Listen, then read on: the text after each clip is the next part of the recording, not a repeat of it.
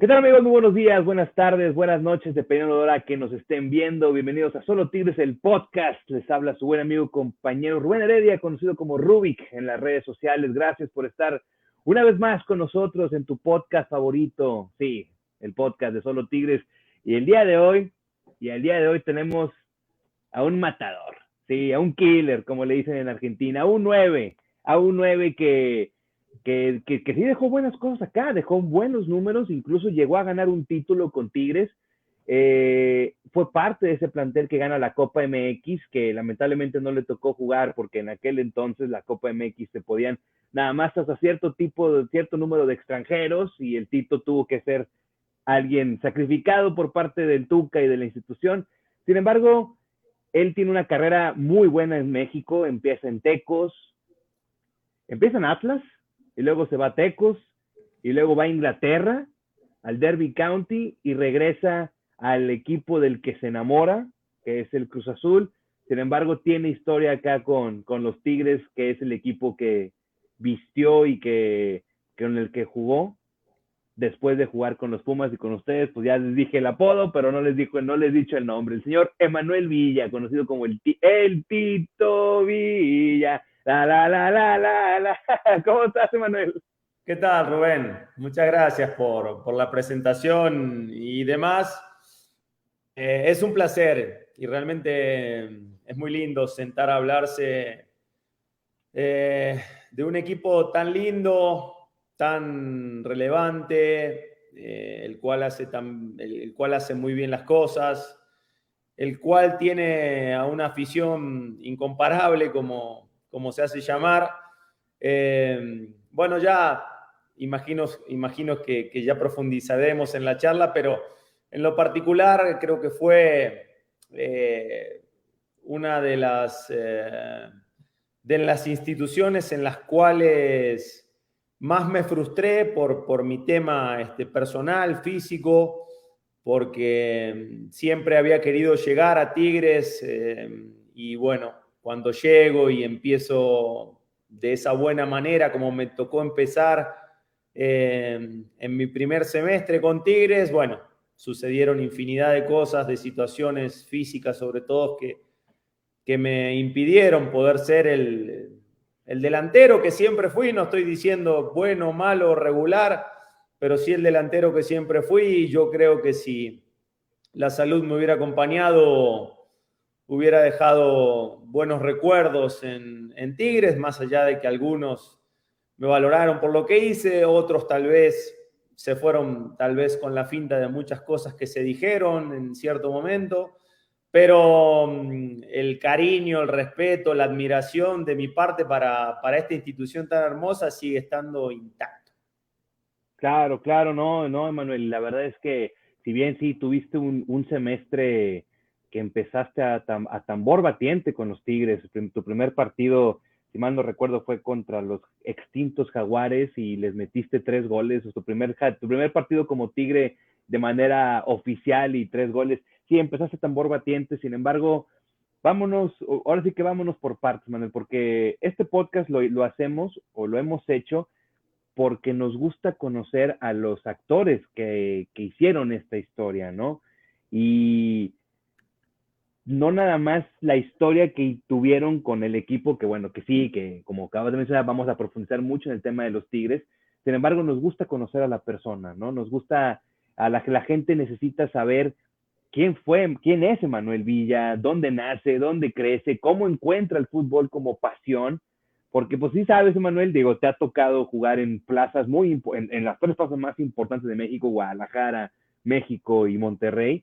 Y sabes que a veces nosotros como aficionados o el aficionado común los ven como semidioses, ¿no? Como los ven en un aparador, los ven como si fueran eh, algo fuera de, fuera, de fuera de sí, ¿no? Algo fuera de, de, la, de una realidad. Y a veces no conocemos esa parte que tú acabas de mencionar, Emanuel, que más adelante lo profundizaremos, para quitar esa, ese, ese velo que mucha gente tiene y que cree que, y que cree cosas que no son, ¿verdad? Entonces, Emanuel, vámonos desde un principio, ¿no? Vámonos a ver, ¿dónde naces? ¿Dónde creces? ¿Tienes hermanos, hermanas? y pues obviamente cómo encuentras el fútbol como pasión. A ver, nací en, Casilda. Casilda es una ciudad de 40, 45 mil habitantes hoy día. Eh, una ciudad pegada a la ciudad de Rosario, que es una de las ciudades importantes de, Argentina. Eh, me crié eh, literalmente en esa ciudad, hice mis fuerzas básicas ahí en el Club Atlético Alumni, que es uno de los equipos de la ciudad. Hay cinco. yo me crié en ese porque la cancha del Club Atlético Alumni, donde me formé, me quedaba a dos cuadras literal de, mi casa, ahí en el barrio Barracas, eh, e hice todas mis fuerzas básicas ahí. Eh, soy el hermano menor, tengo dos hermanos más eh, grandes.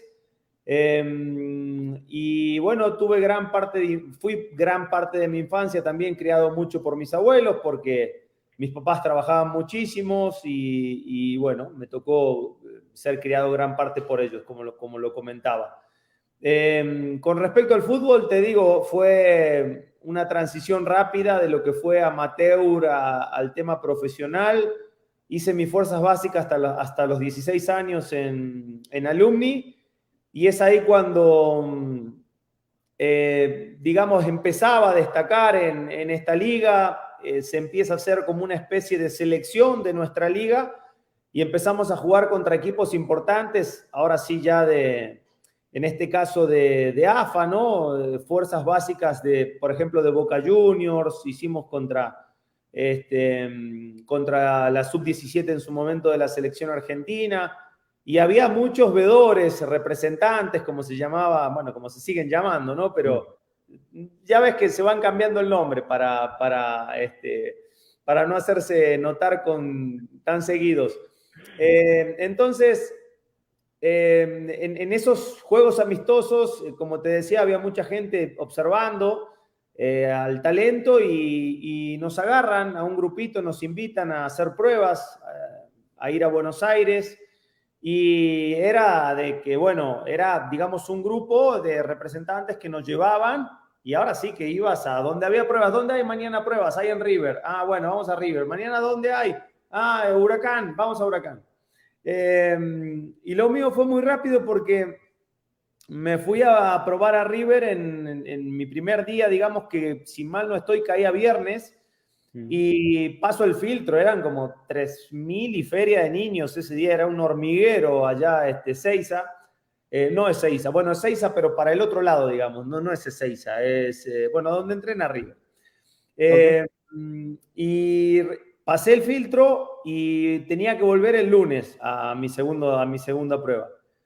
Y al otro día se hacía este, pruebas en Huracán, allá en la Quemita, y pues esta gente nos dice, bueno, mañana tenemos que estar temprano en la Quemita, a las 7 también llegamos y era un hormiguero, hay como ocho campos en la Quemita y era probando futbolistas en todas las divisiones.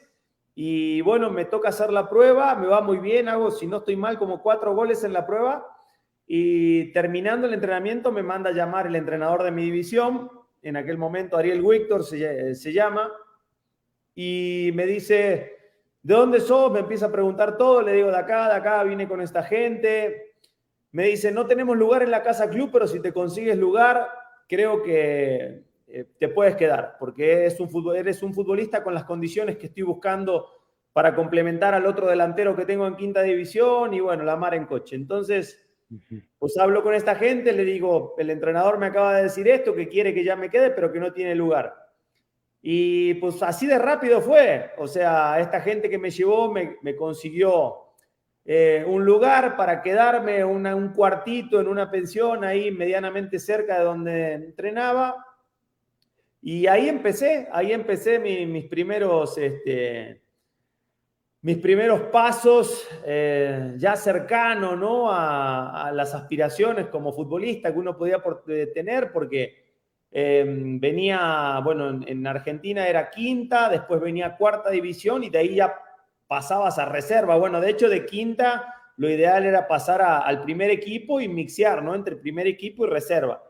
Em, así que bueno, llegué a, experimentar mis primeros pasos. Obviamente, si te pongo en contexto, irme de una ciudad de 40.000 habitantes, criado con, mis padres, mis hermanos, mis amigos de toda la vida, llevarme a Buenos Aires a vivir solo, a tomarme buses, trenes, subtes eh, y todo ese tipo de cosas hacen que la adaptación no sea tan fácil, ¿no? Pero en lo personal, si bien es algo que en los primeros momentos se sufre, después a la larga te das cuenta que te hacen crecer este, de manera eh, inmediata, ¿no? O sea, son cosas que, te hacen evolucionar como ser humano y te van desarrollando este, mucho antes tal vez que alguien que no las atraviesa, ¿no?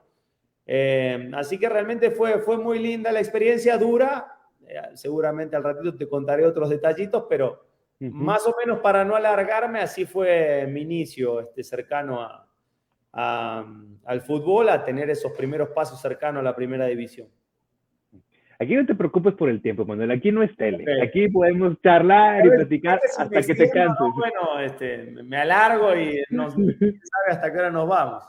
No, no, yo tengo, si, yo, si tú tienes tiempo, yo tengo tiempo. Entonces tú no te preocupes, Emanuel.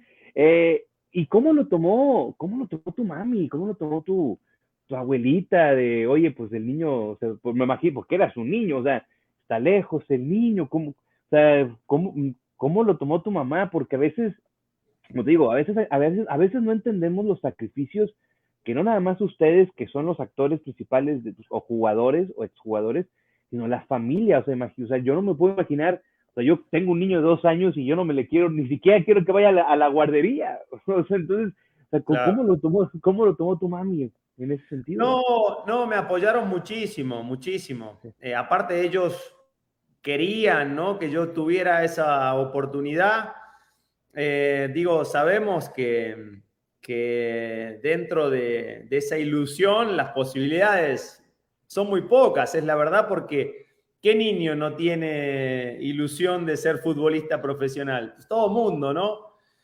Pero te soy sincero, siempre me apoyaron. Al contrario, ellos pujaron para que yo este, fuera y me adaptara. Eh, de hecho, bueno, nunca fuimos una familia de que nos sobrara el recurso, ¿no? Y, y ese primer año fue difícil porque muchas veces no alcanzaba este, Rubén para, para, comer, es la verdad, no, no, no me daba el dinero eh, que me daba mi familia eh, para poder comer de buena manera y, y, comer las, en este caso, dos comidas, ¿no? Que era comida y, cena, o almuerzo y cena, como, como quieran llamarle, eh, aunado a la adolescencia, aunado al estar lejos de todo, hay que poner en contexto que en aquel momento no había celular, no había manera de comunicarse, una llamada de larga distancia te salía un ojo de la cara, o sea, era muy difícil que yo en la semana hablara con mis papás, o sea, si hablaba, hablaba una vez cada 15 días, y era así de dos, tres minutitos o cosas relevantes, porque realmente no, no, no, había dinero para, para poder comunicarse.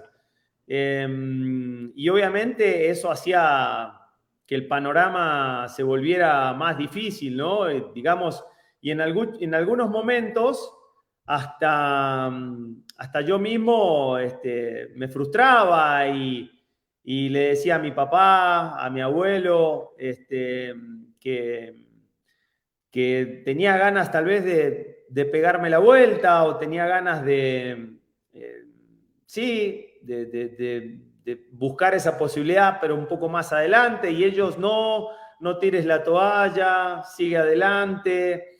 Em, y bueno, todo ese apoyo, a fin de cuentas, después, más adelante, este, fue recompensado, ¿no? Porque recuerdo, recuerdo que mi, mi abuelo me juntaba sus 10 pesitos mi papá me juntaba otros 10 pesitos, mi hermano, uno de mis hermanos que trabajaba, me juntaba otros 10 pesitos y, así me iban ayudando, así me iban ayudando para poder mantenerme y es así también como, como me iba administrando, intentando que todas esas, que esos pesitos eh, divididos en monedas, este, alcancen para el transporte, para la comida, para, para todo lo que tenía que, contemplar, ¿no? En, eh, digamos, en mi estadía en, Buenos Aires. Pero bueno, no fue fácil. Eh, gracias a Dios, eh, pasamos ese primer año que realmente fue duro y después llega el, digamos, el, salto a primera división después de ese año en quinta división y fue ahí donde el panorama cambió completamente, pero te digo que ese primer año fue, fue difícil por, por, todo lo, por todo lo que te comentaba, Rubén. Claro, claro, claro, claro, Emanuel.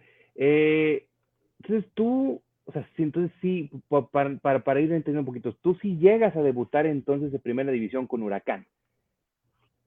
Sí, yo después de, después de ese primer año en quinta división, a mí me va muy bien. Quedo de campeón goleador de la categoría. Y Huracán, por lo general, siempre fue un equipo de, buscar en fuerzas básicas talento, porque no es un equipo que tenga, eh, históricamente nunca tuvo poder adquisitivo y era un equipo que se reforzaba con ciertos elementos en ciertas zonas, pero también dependía mucho de sus fuerzas básicas.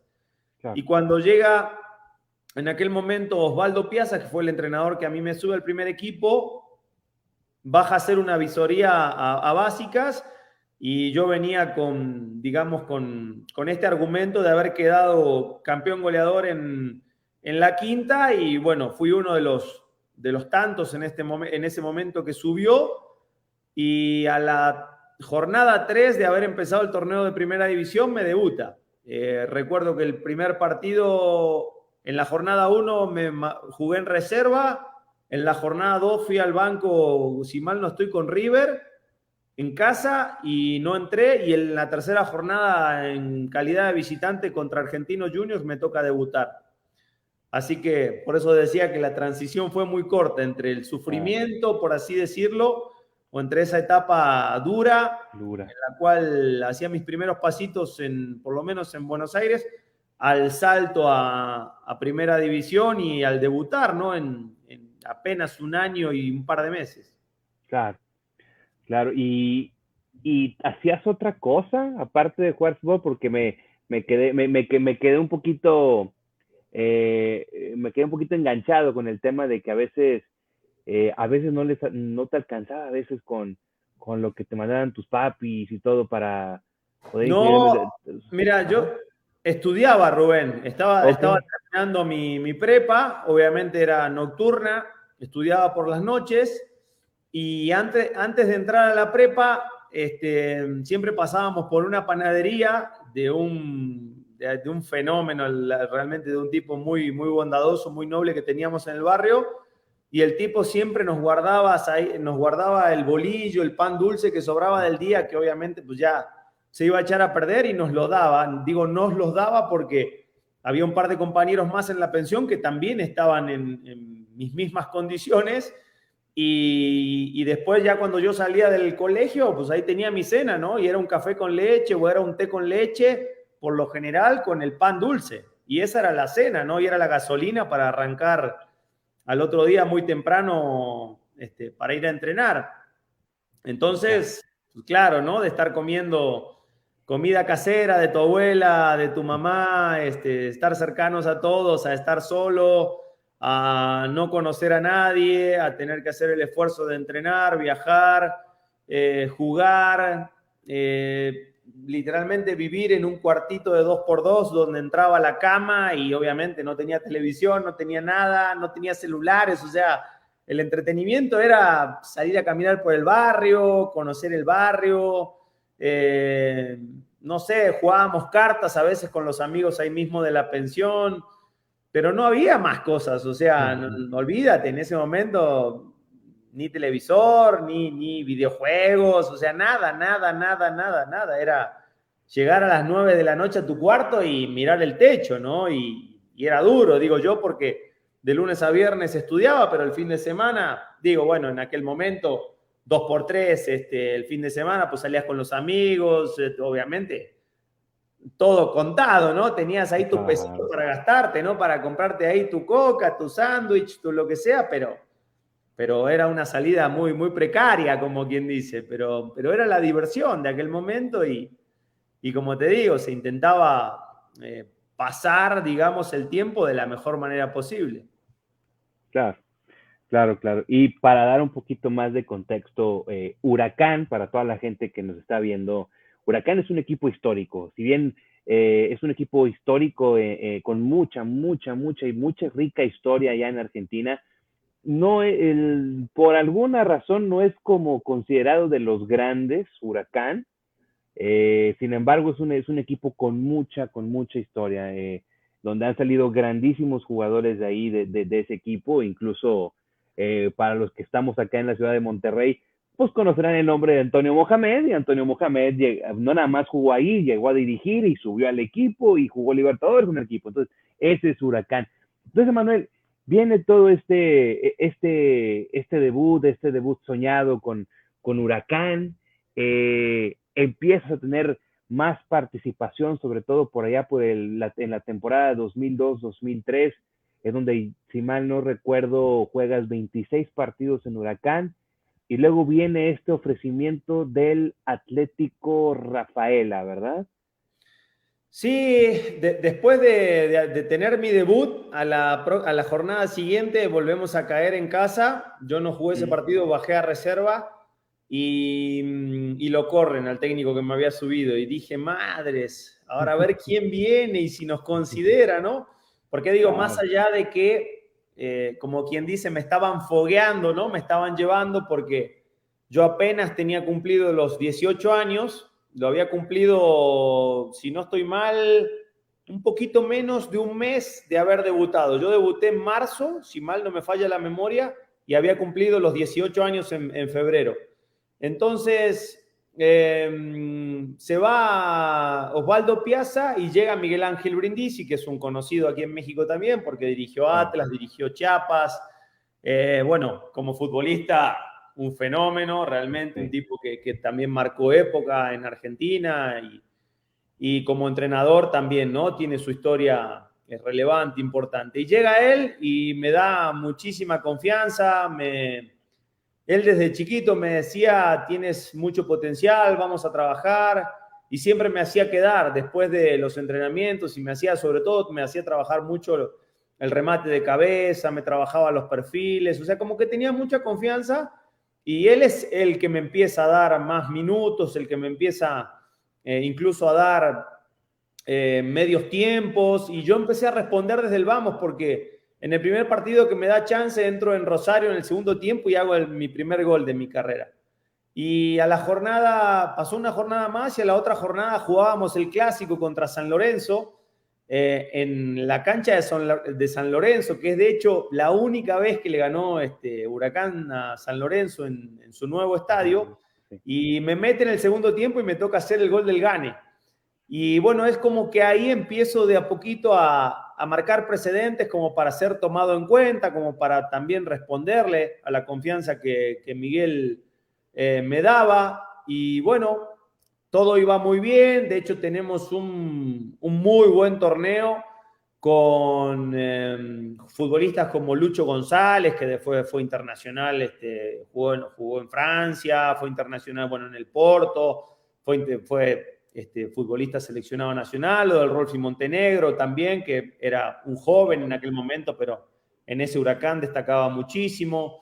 Eh, y muchos futbolistas, tal vez más, conocido en, más conocidos en Sudamérica que tal vez lo que los podamos conocer acá, que, que eran importantes y tuvimos un torneo de una cuarta posición, muy buenos, eh, muy bueno en, en Argentina y yo ya me empezaba a, consolidar o empezaba a tener ya minutos como titular siendo joven y teniendo también a delanteros que cada seis meses llegaban, ¿no? Porque como todo, ¿no? Siempre en el chavo no se puede confiar, hay que, al chavo hay que llevarlo de a poco y semestre tras semestre siempre venía un extranjero y yo arrancaba siempre, ¿no? Dos pasitos atrás del que llegaba.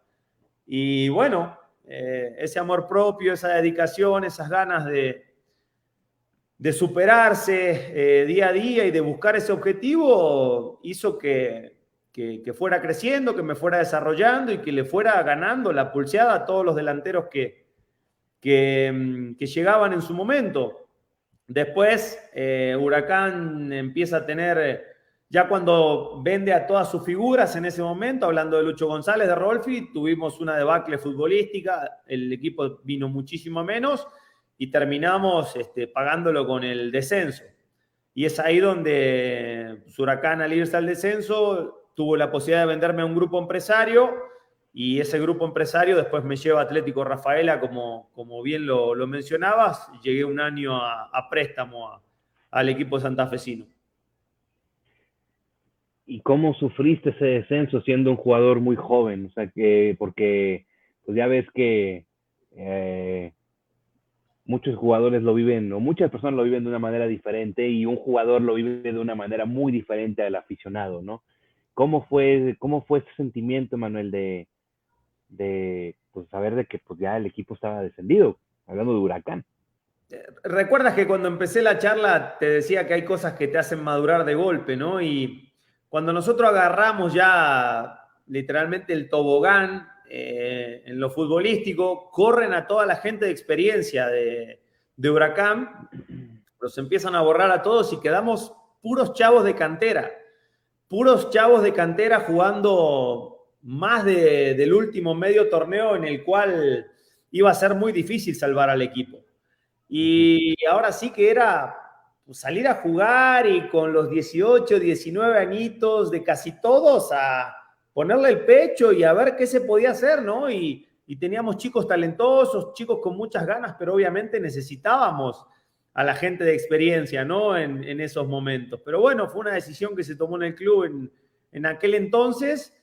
Eh, y bueno, hicimos lo que pudimos, esa es la realidad, hicimos lo que pudimos, se consiguieron algunos resultados, pero no nos dio ni siquiera para llegar con ciertas ilusiones a las últimas jornadas, el equipo descendió no me acuerdo bien, pero unas seis, siete fechas antes de que, de que finalice la temporada y obviamente se asimila con mucho dolor porque éramos toda gente de casa, todos chicos canteranos, ¿no? Y, y digo, de alguna manera la gente, si bien obviamente el aficionado estaba dolido, pero el enojo no era tanto con nosotros, ¿no? Con los jóvenes que terminamos poniendo el pecho, sino tal vez con, con las decisiones, tantos directivas y de otras índoles que se tomaron previamente, a las cuales llevaron al equipo a, la pérdida de la categoría, ¿no? Claro.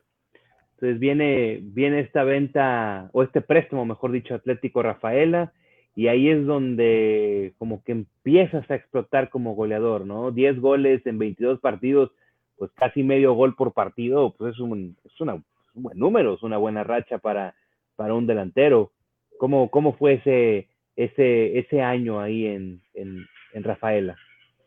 Mira, fue una experiencia muy linda, Rubén, porque era el primer año en la historia que Rafaela iba a jugar en primera división. Siempre fue un equipo eh, de ascenso, como quien dice, allá de primera B nacional, y por primera vez en su historia conseguía el ascenso a primera división. Y el hecho de llegar a, vivir esa experiencia junto con la ciudad, es una ciudad de, ahora no me acuerdo bien, pero arriba de 100.000 habitantes, pero no deja de ser un núcleo de gente ahí, lo cual eh, se vuelve lindo porque pues a donde vas te cruzas con, con los vecinos que a fin de cuentas terminan siendo los aficionados, ¿no? Cosas muy particulares como esto de salir del hotel caminando todos los futbolistas con los aficionados y llegar a la cancha que quedaba a tres cuadras y bueno, los aficionados para, obviamente, para las, puertas de, acceso de ingreso y los futbolistas para el vestidor. Y el estadio quedaba, era muy, era muy céntrico, quedaba básicamente en el medio de la ciudad, entonces se sentía muy lindo, muy bonito la cancha de Rafaela es muy particular porque tiene las medidas justas, este, permitidas en el profesionalismo. Es una cancha muy, muy chiquita y, en lo particular es, pareciera una réplica de la bombonera por su estructura, em, pero en chiquitita, ¿no? En mini canchita. Y, nosotros le agarramos muy bien, este, digamos, aprovechábamos muy bien esas dimensiones para competir contra los equipos importantes, ¿no? y es ahí donde pudimos sacar provecho, competimos muy bien, pero obviamente también al momento de, sumar en, para un equipo que viene de, abajo, de, ascenso, eh, pues siempre hay que llegar a ese límite de 20, 25 puntos por torneo, ¿no? Recordemos que en aquel momento en Argentina eran torneos cortos. Cortos. Exactamente, en la cual había que hacer un promedio de 45, 50 puntos para mantener la categoría, porque si no, te quedabas. Y se hizo una buena temporada, pero digamos, salvamos la categoría de manera directa, pero nos tocó jugar la promoción con Huracán de Tres Arroyos. Eh, la promoción es, un partido de ida y vuelta con uno de los que tienes posibilidad de ascender y era matar o morir y nos vuelve a tocar, nos volvió a tocar a, descender. Eh, habíamos perdido 1-0 la ida allá y íbamos ganando 2-1 en la vuelta y sobre la, sobre la hora nos, nos hacen el 2-2 de tiro libre y después ya el equipo se descompensó y lo terminamos perdiendo, si mal no recuerdo, 3-2. Y fue muy doloroso también porque ya no, no, fue merecido, digamos, por el esfuerzo que había hecho el, grupo, el plantel. Eh, y como decías, en lo personal fue bastante productiva la experiencia y es ahí donde Rosario toma nota del asunto y después me, me termina llevando y que Rosario viene siendo de los tres equipos que acabas de mencionar, Huracán, Rafaela y ahora Rosario, pues Rosario ya era un equipo más conocido, eh, si bien a, nivel América, de, o sea, de México para abajo, eh, Rosario ya era un equipo más conocido donde igual, o sea, salieron grandes jugadores de ese, de ese equipo, incluso uno muy llamativo de acá en Monterrey de nombre Walter Gaitán, que jugó también ahí en Rosario. ¿Cómo fue esa experiencia eh, ahí en, eh, en Rosario? ¿Cómo, ¿Cómo fue que llegaste a, a Rosario Central? Y, y, cómo, ¿Y cómo viene este ofrecimiento de, ir al fútbol exótico de México a un equipo como, lo, como el Atlas? Como el, el Atlas de aquel entonces, que no es el Atlas de ahora, si nos están viendo. Pero... Sí, sí, sí. No, a ver, creo, creo que salvando las proporciones eh, de poder económico, de la historia reciente de Tigres y demás, eh, incluso de Rayados, yo creo que Rosario es una ciudad muy similar a Monterrey. Se, vive el fútbol como en ningún otro lado en Argentina. Eh, están los dos equipos de la ciudad, hay una avenida que divide a los canallas de los leprosos y el, fútbol es, pasión pura, ¿no? Se vive 24/7, a donde camines, a donde vayas, a donde te sientes, se habla de, fútbol, ¿no? Y se respira fútbol. Em, y yo llegué con el equipo también de Rosario con problemas de descenso, em, un equipo muy, muy joven, en aquel momento nuestro líder, eh, digamos, nuestra figura y nuestro líder era el Chacho Coudet, que también es un viejo conocido aquí del fútbol mexicano. Y la verdad que se armó un muy buen grupo de, futbolistas. Eh, el arranque fue un poquito difícil en cuanto al armado del equipo y entre, eh, sobre todo al ensamble de, las piezas, pero una vez que el equipo se empezó a aceitar, nos fue realmente muy bien, calificamos a Copa Libertadores, Sudamericana, Em, tuvimos buenas participaciones en ambas. Bueno, yo jugué solo la Sudamericana porque después cuando llegó la Libertadores me tocó ya venirme para, para México. Eh, también creo que correspondí bastante bien, ya en otro equipo totalmente diferente, con cancha llena cada 15 días que jugábamos de local, con una exigencia eh, mucho mayor a la de los otros equipos, este, por lo que significa el fútbol y Rosario Central para su gente. Y bueno, hubo que estar también a la altura de las expectativas, ¿no? Por, por esa misma presión que, demanda el, aficionado. Eh, gracias a Dios las cosas salieron, volvieron a salir bien y es ahí donde llega la oportunidad de, llegar, a, de llegar a México, al Atlas. Eh, Atlas había ido seis meses antes este, por mí, nos reunimos allá con la gente de Rosario y demás, no se pudo llegar a un acuerdo. Nosotros en aquel momento teníamos eh, los octavos de final de la Copa Sudamericana enfrentábamos a Newells. Fue, gracias a Dios, lo sacamos adelante esa serie, la ganamos y fue histórica realmente. Y mm, creo que fue uno de los, tal vez de las trabas por las cuales no, me pude, no pude llegar a México seis meses antes. Eh, fue ahí donde se dejó hablado de antemano que si posteriormente a esa llegaba otra posibilidad, eh, me iban a echar la mano para salir eh, y bueno, fue el mismo Atlas el que volvió a ir por mí cinco meses después.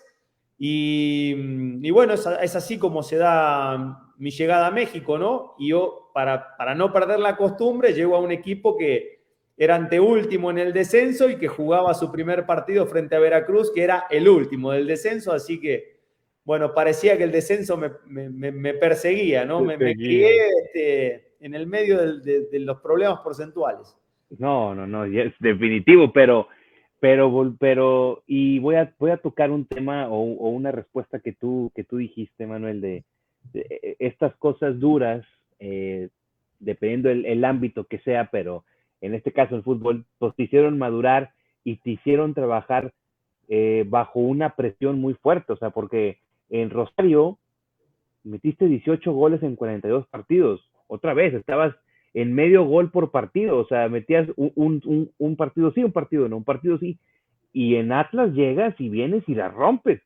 31 partidos, 15 goles, y de repente el fútbol mexicano se daba cuenta que había un, un jugador argentino que siempre se ponía números raros en la espalda, números grandes con el 33, el 30 y todo, y que era un goleador nato, o sea, un centro delantero goleador.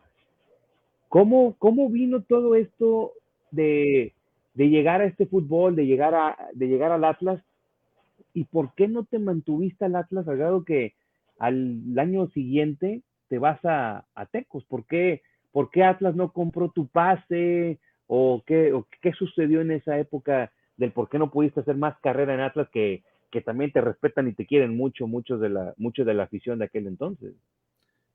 Bueno, ah, bueno, contándote ya cómo, cómo se da mi, llegada al Atlas, eh, bueno, en aquel momento en Atlas, ya después de haber estado en la institución y de ver cómo funcionaban las cosas, había mucha gente que decidía por igual.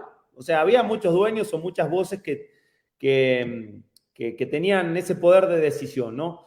Eh, aunado a eso, no era un equipo que estaba tan solvente económicamente, ¿no? Ellos acuerdan mi transferencia con, Rosario y, y, digo, se empiezan a retrasar en los pagos hasta que en un momento ya no pudieron pagar y estaba finalizando el, año futbolístico y, Atlas no tenía los recursos para, para pagarme a pesar de que yo en mi primera temporada quedé a un gol de, ser campeón de goleo, porque creo que terminé con 10 la primera temporada que vine, y los goleadores terminaron con 11, que fueron Cabañas y el Loco Abreu. Y, y, ya el segundo torneo tuve una lesioncita de por medio que me alejó un par de partidos, eh, pero después volví, creo que correspondí también con buenos goles.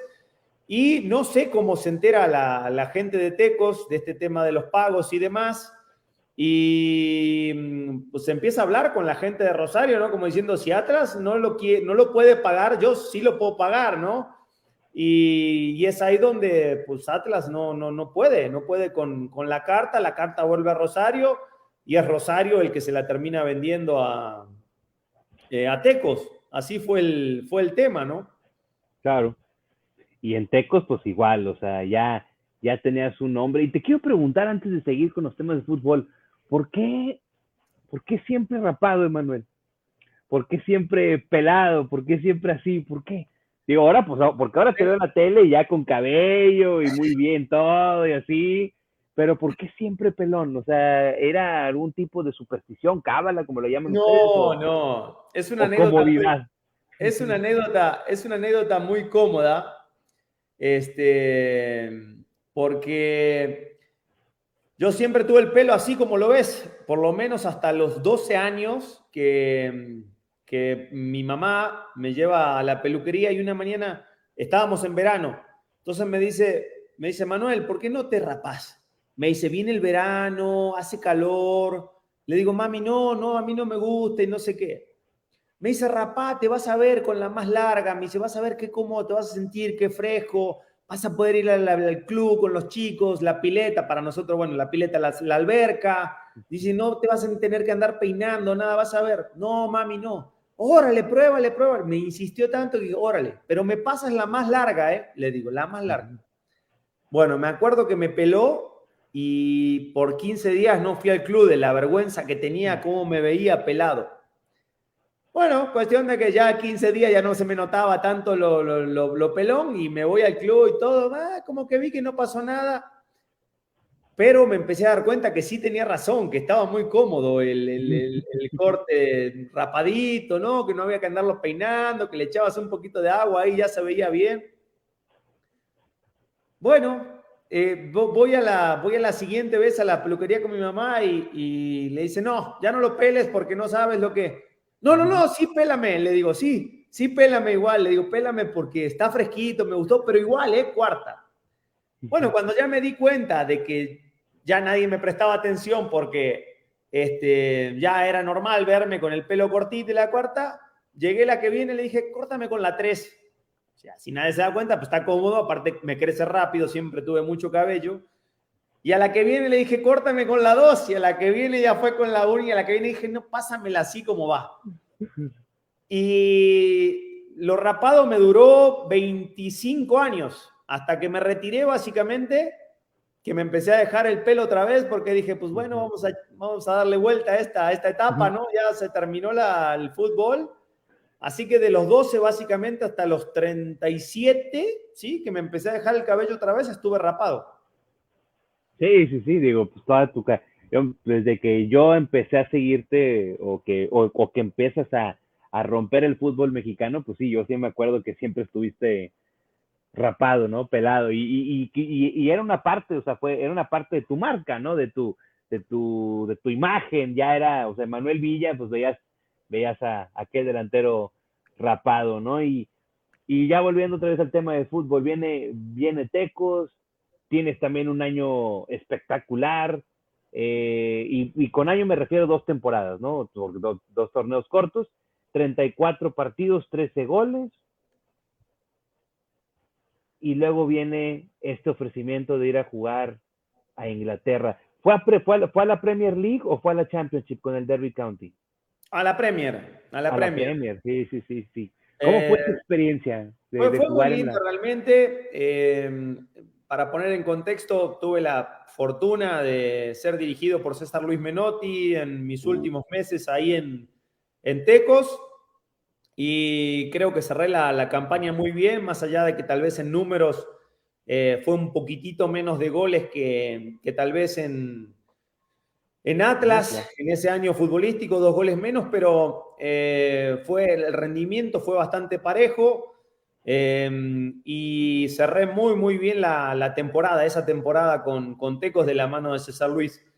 Eh, esta gente, los, el, equipo del Derby, los, los scouts, me venían siguiendo desde, desde Rosario, según tengo entendido, y fueron viendo mi, mi, progreso, mi crecimiento en el fútbol mexicano. Y bueno, cuando terminé ese torneo con, con Tecos, pues llegó la gente, ¿no? Eh, a quererme llevar ya habían transcurrido seis meses en la, en la Liga Premier y bueno, yo pensé que me habían venido a buscar para ver si podíamos recomponer el camino en, la segunda parte del año y poder salvar al equipo. Bueno, cuando llego a, Inglaterra y me junto con el manager por primera vez, me dice, bueno, es que yo le digo, obviamente no hablaba, este, bien en inglés y y con el traductor le decía, ¿no? Digo, bueno, mister, le vamos a echarle ganas, se quedan seis meses. Me dice, no, no, no, no, me acá estamos armando el equipo para ascender en la Championship otra vez. Me dice, no estamos este, pensando en, en salvar al equipo. Digo, bueno, tenía mucha lógica, el equipo tenía siete puntos, si no estoy mal, era último de la Premier League, se veía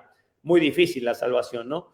Entonces, yo me quedé así como de, digo, por un lado, sentí gacho porque dije, bueno, que yo, tenía ganas de, salvar este pedo, ¿no? Pero bueno, si no se puede, pues eh, eh, vamos a pensar, digo, no, eso no, este, digo, no, no, no deja entrever de que se hizo lo mejor para poder conseguir la mayor cantidad de puntos posibles, pero bueno, la verdad es que se veía muy difícil el panorama. Eh, me toca jugar esos seis meses en, Premier League, el, el, manager me dice que, que él los necesitaba utilizar, digamos, en mi caso, para que me vaya adaptando al fútbol inglés, para que vaya agarrando los patrones de lo que él quería este, para mí como, como delantero. Y él me decía, yo estoy seguro que en la Championship tú la vas a romper. Me dice, no me queda duda, pero necesito que utilices estos seis meses de premio para que este, agarres el, digamos, el bagaje ¿no? del, fútbol inglés, desde el tema físico, de muchas cosas. Y bueno, así fue. Me tocó hacer tres goles en Premier League, si no estoy mal. Em, y bueno, el equipo termina descendiendo, cosas que, no, le escapaban a mi carrera, otro descenso más en, la mochila, pero bueno, ya estaba curtido y, y mm, a diferencia de otros descensos, aquí, increíblemente, ¿no? La, la, parte, la parte cultural del aficionado, el día que terminamos de descender, todo el estadio de pie aplaudiendo por el esfuerzo que había eh, dado el equipo en, la temporada. Y bueno, esas son de las primeras cosas que me llamó muchísimo la atención, ¿no? Y creo que para mí, en lo personal, me, me comprometieron aún más para, para querer buscar ese, ese, ascenso porque entendía perfectamente que Derby en, Championship iba a ser uno de los pesados, ¿no? Iba a ser uno de los, de los equipos a, vencer. Y iba a ser uno de los equipos que iba a buscar el, el título o el ascenso.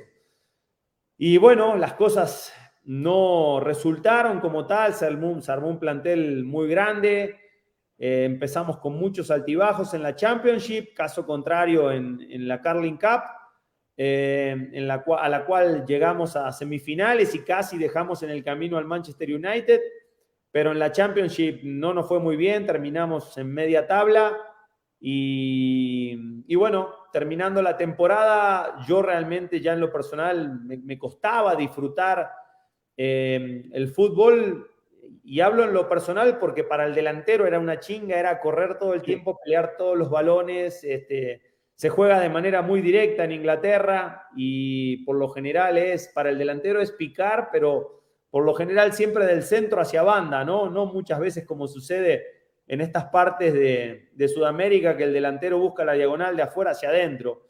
Allá era siempre ir a buscar, digamos, a, la zona, como le llaman, ¿no? Entre donde termina el área y la línea lateral, digamos, en el banderín del córner, ¿no? Aquel cuadrante. Y era ir a pelear, y era ir a luchar y ver qué podías conseguir, y obviamente después siempre intentaba hacer referencia en área para poder eh, enganchar algún centro, ¿no? Cuando llegara.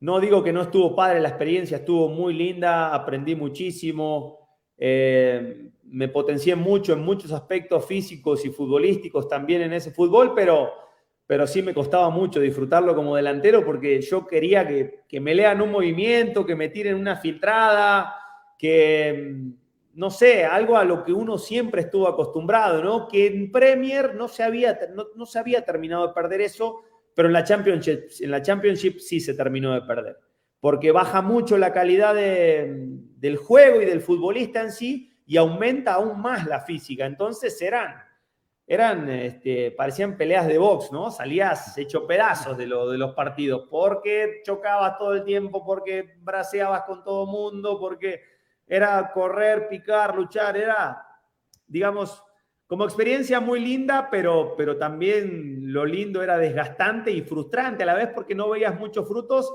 sobre todo porque los delanteros nos medimos en goles, ¿no? Y, ah. y, fue difícil esa temporada, más allá de que en Carling Cup creo que hice como cinco goles, seis goles, una cosa así. ¿Cuatro? Cuatro, en seis, cuatro en seis. Exacto, bueno, creo que tuve una, una buena cosecha ahí y, y, bueno, ya cuando terminé la temporada... Eh, hablé con el manager y me, dicen, me dice, Tito, este, ¿qué onda? Le digo, mister, la verdad, lo que te estoy contando se lo transmití a él y me dice, pues esto va a ser así, yo eres un jugador que, me encanta, que quiero en el plantel, pero siempre quiero que los futbolistas que estén aquí estén contentos. Le digo, no, yo estoy contento, le digo, nada más que me pasa esto. Y le dije, yo si me sale la posibilidad tal vez de una oportunidad en otro país, en otro equipo, eh, me gustaría tomarla y allá sí que no, no, tienen tantos peros. Me dicen, mira, Tito, si me traen, si a mí me pagan esto por ti, este, ni me llames, me dice. O sea, simplemente nos, nos notifican y puedes seguir tu carrera donde gustes. O sea, con esa, con esa disposición, ¿no? Con esa... Sí, disposición es la palabra, ¿no? Para, este, para saber muy bien hacia dónde, digamos, hacia dónde quería seguir con, los futbolistas que tenían en la plantilla y demás, porque lo que sucedió conmigo sucedía con todos los elementos del plantel al momento de terminar una temporada.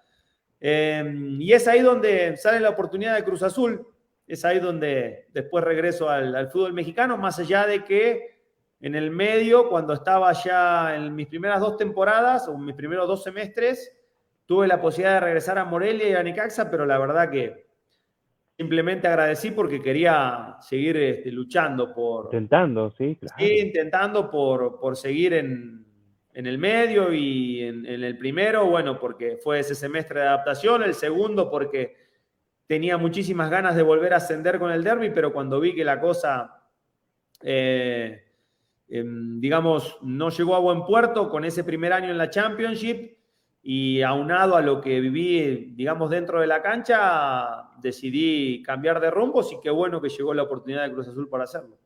Claro, claro, ¿no? de hecho estaba tomando un poquito lo que me comentaste de que cuando pita el árbitro al final del Derby County en la Premier League, que la afición se para y les aplaude. Eh, recuerdo una frase que dijo Francesco Totti, que dijo, si tú eres una, o sea, si, tú eres de una región y no le vas al equipo de, de tu región y le vas al equipo ganador, a ti no te gusta el fútbol, a ti te gusta ganar. Que no tiene nada de malo. Sin embargo, eh, la frase habla más que todo de, ese arraigo, ¿no? De ese arraigo que debes de tener con, con lo tuyo, ¿no? Con lo cercano, que es más o menos lo que se vive acá en Monterrey, ¿no? Y tú lo viviste eh, todo 2013 y todo 2014, ¿no? Entonces, viene esta experiencia del derby.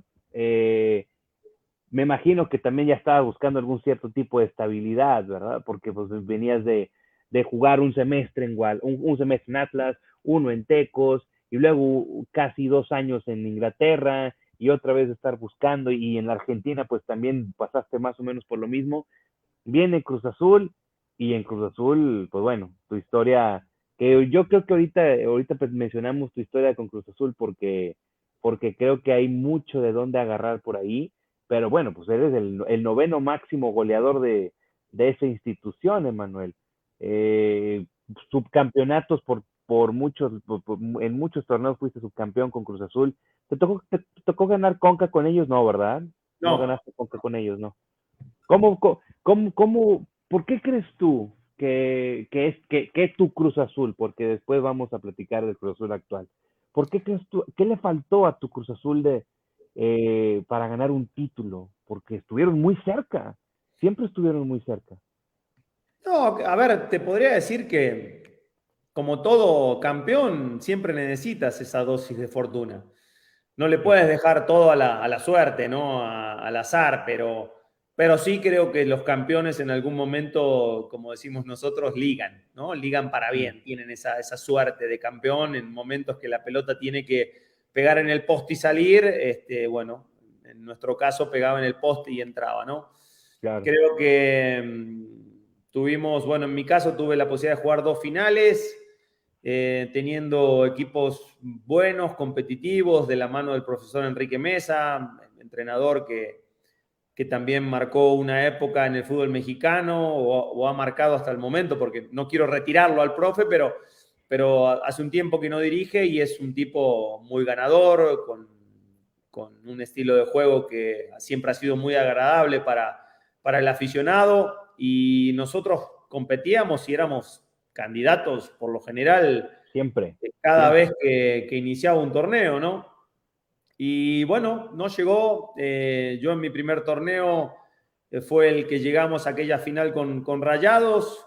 Pareciera que, iba a ser la vencida porque íbamos ganando 3-1 en el TEC al medio tiempo, se larga un aguacero, eh, errores por doquier, terminamos perdiendo ese partido 4-3 y, ya después sí le doy mérito al rival en lo que hizo en, el, azul, porque teniéndolo al colmilludo de Víctor Manuel Bucetich en el banco, la verdad que planteó un muy buen partido, nos lo complicó y ya cuando nosotros entramos en, la desesperación de los últimos minutos para encontrar ese gol que nos permitiera, eh, bueno, en aquel momento creo que era el alargue, eh, nos mató, de contra nos mató y bueno, ese fue mi, mi primer este, sueño frustrado, ¿no? El de poder conseguir en aquel momento la novena. Al semestre siguiente tuvimos revancha en CONCACAF.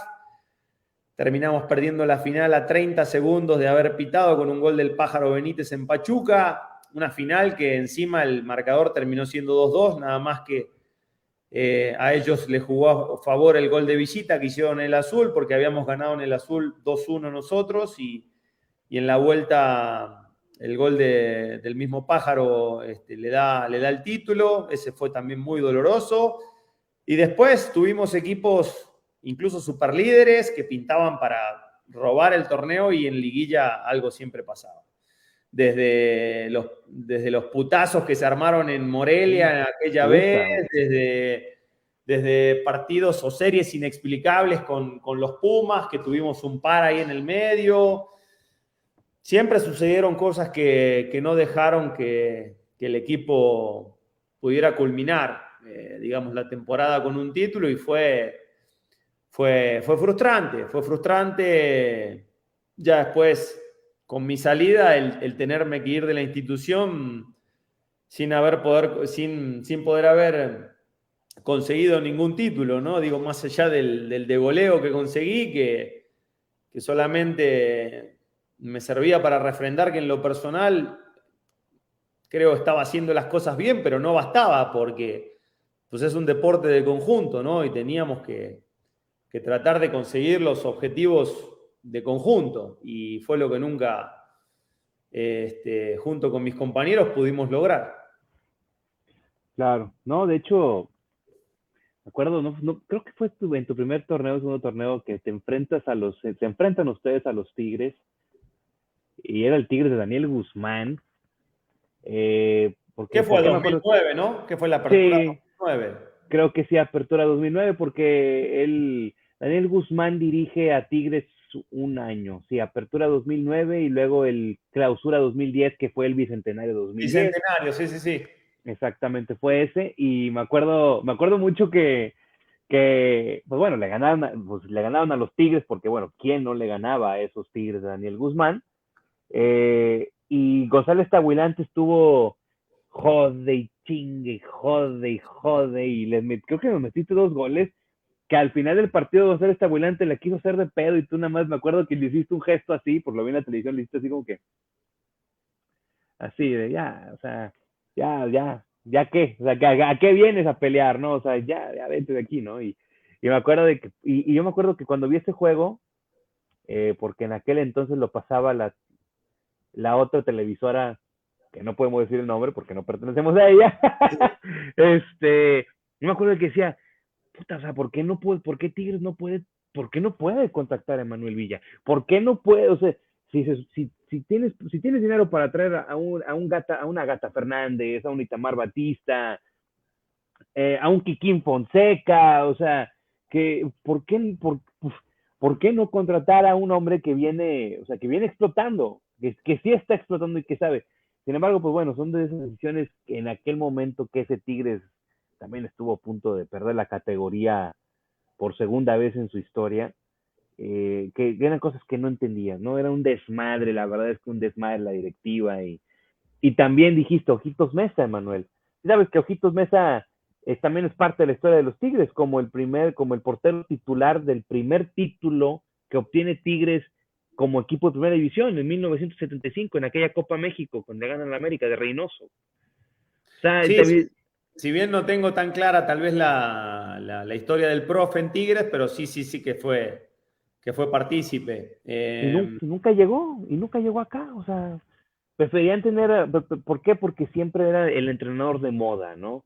Que Trejo, que Carrillo, que el Tolo, que La Puente y que Peckerman, Peckerman llegó hasta por acá, o sea, y nada. Entrenadores que tal vez venían de ser campeones, porque por ejemplo lo del Tolo venía a ser campeón con Toluca, lo de Guzmán venía de ser campeón con Santos, o sea, sí, como dices, eh, técnicos de, ocasión, yo creo que eh, ambos de, buena trayectoria, no solo por lo que venían haciendo recientemente.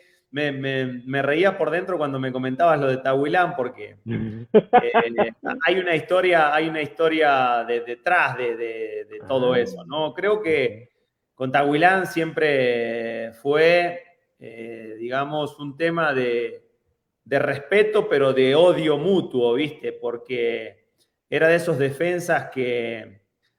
No, no voy a utilizar el término mala leche porque no lo... No, no creo que le, que le quede ese calificativo, pero era de esos defensas que te, te, hacían tener esas tardes eh, en las cuales... Cómodas. Es incómodas, te hacía enojar porque la pelota estaba en la otra punta y de repente tú te querías mover y te venía un gancho a la costilla y tú te dabas cuenta y le decías, ¿qué haces, hijo de...? Mm.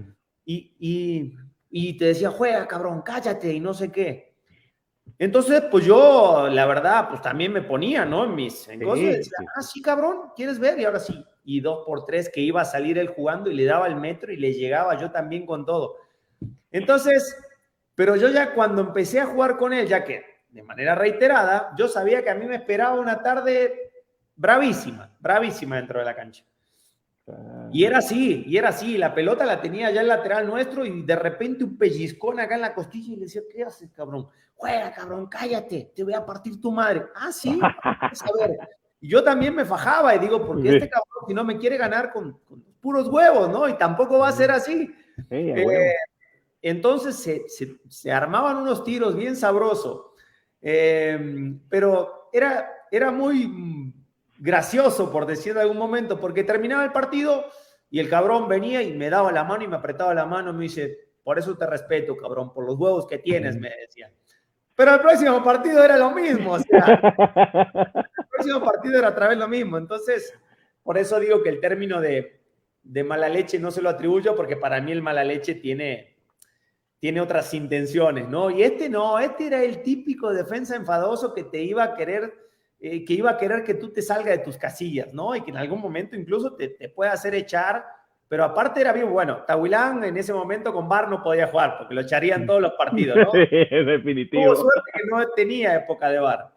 Pero, pero también yo lo respetaba mucho porque el tipo, eh, digamos, creo que compitió de muy buena manera a pesar de tal vez, tal vez no ser el tipo más técnico, más... Este, o, más rápido, pero un tipo fuerte, un tipo que imponía a base de temperamento, ¿no? Son de esos defensas que, que compitieron por eso, ¿no? Por los huevos, por el temperamento, por, por cómo se imponían y, bueno, mis respetos también por, por esa parte, ¿no? Así que te digo, esas son, son pequeñas anécdotas que, que se van dando ahí en el terreno de juego y que, y que de, algunas, este, de alguna manera te marcan. Y, y después te lo cruzas ahora, ya de retirado los dos, y le dices, cabrón, ¿cómo? Sí, no, ¿cómo me gustaba chingarte? Te, me decía, es un dolor de, cabeza, cabrón, le decía yo.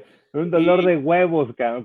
No, sí, sí, sí, un dolor de, de muela, sí, para no decir otra cosa, pero la verdad que, que bueno, son, son de las anécdotas eh, lindas, ¿no? Porque, eh, digo, más allá de todo, hay veces que que, te gustaría ver ese temperamento en ciertos futbolistas, que digo, el temperamento no, no, se, no va y se compra en la farmacia, ¿no?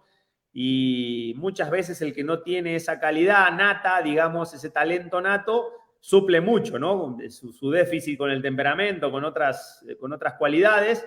Y, bueno, a veces a mí en lo personal me gusta, me gusta mucho tener en mi equipo, sobre todo, a gente con ese temperamento, ¿no? Claro. No, definitivo. Y sí, es de hecho alargado que González Tahuilán llegó hasta a ser capitán ciertos partidos de ese, de ese Tigres triste, por no ponerlo de otra, de otra manera, Emanuel. Eh,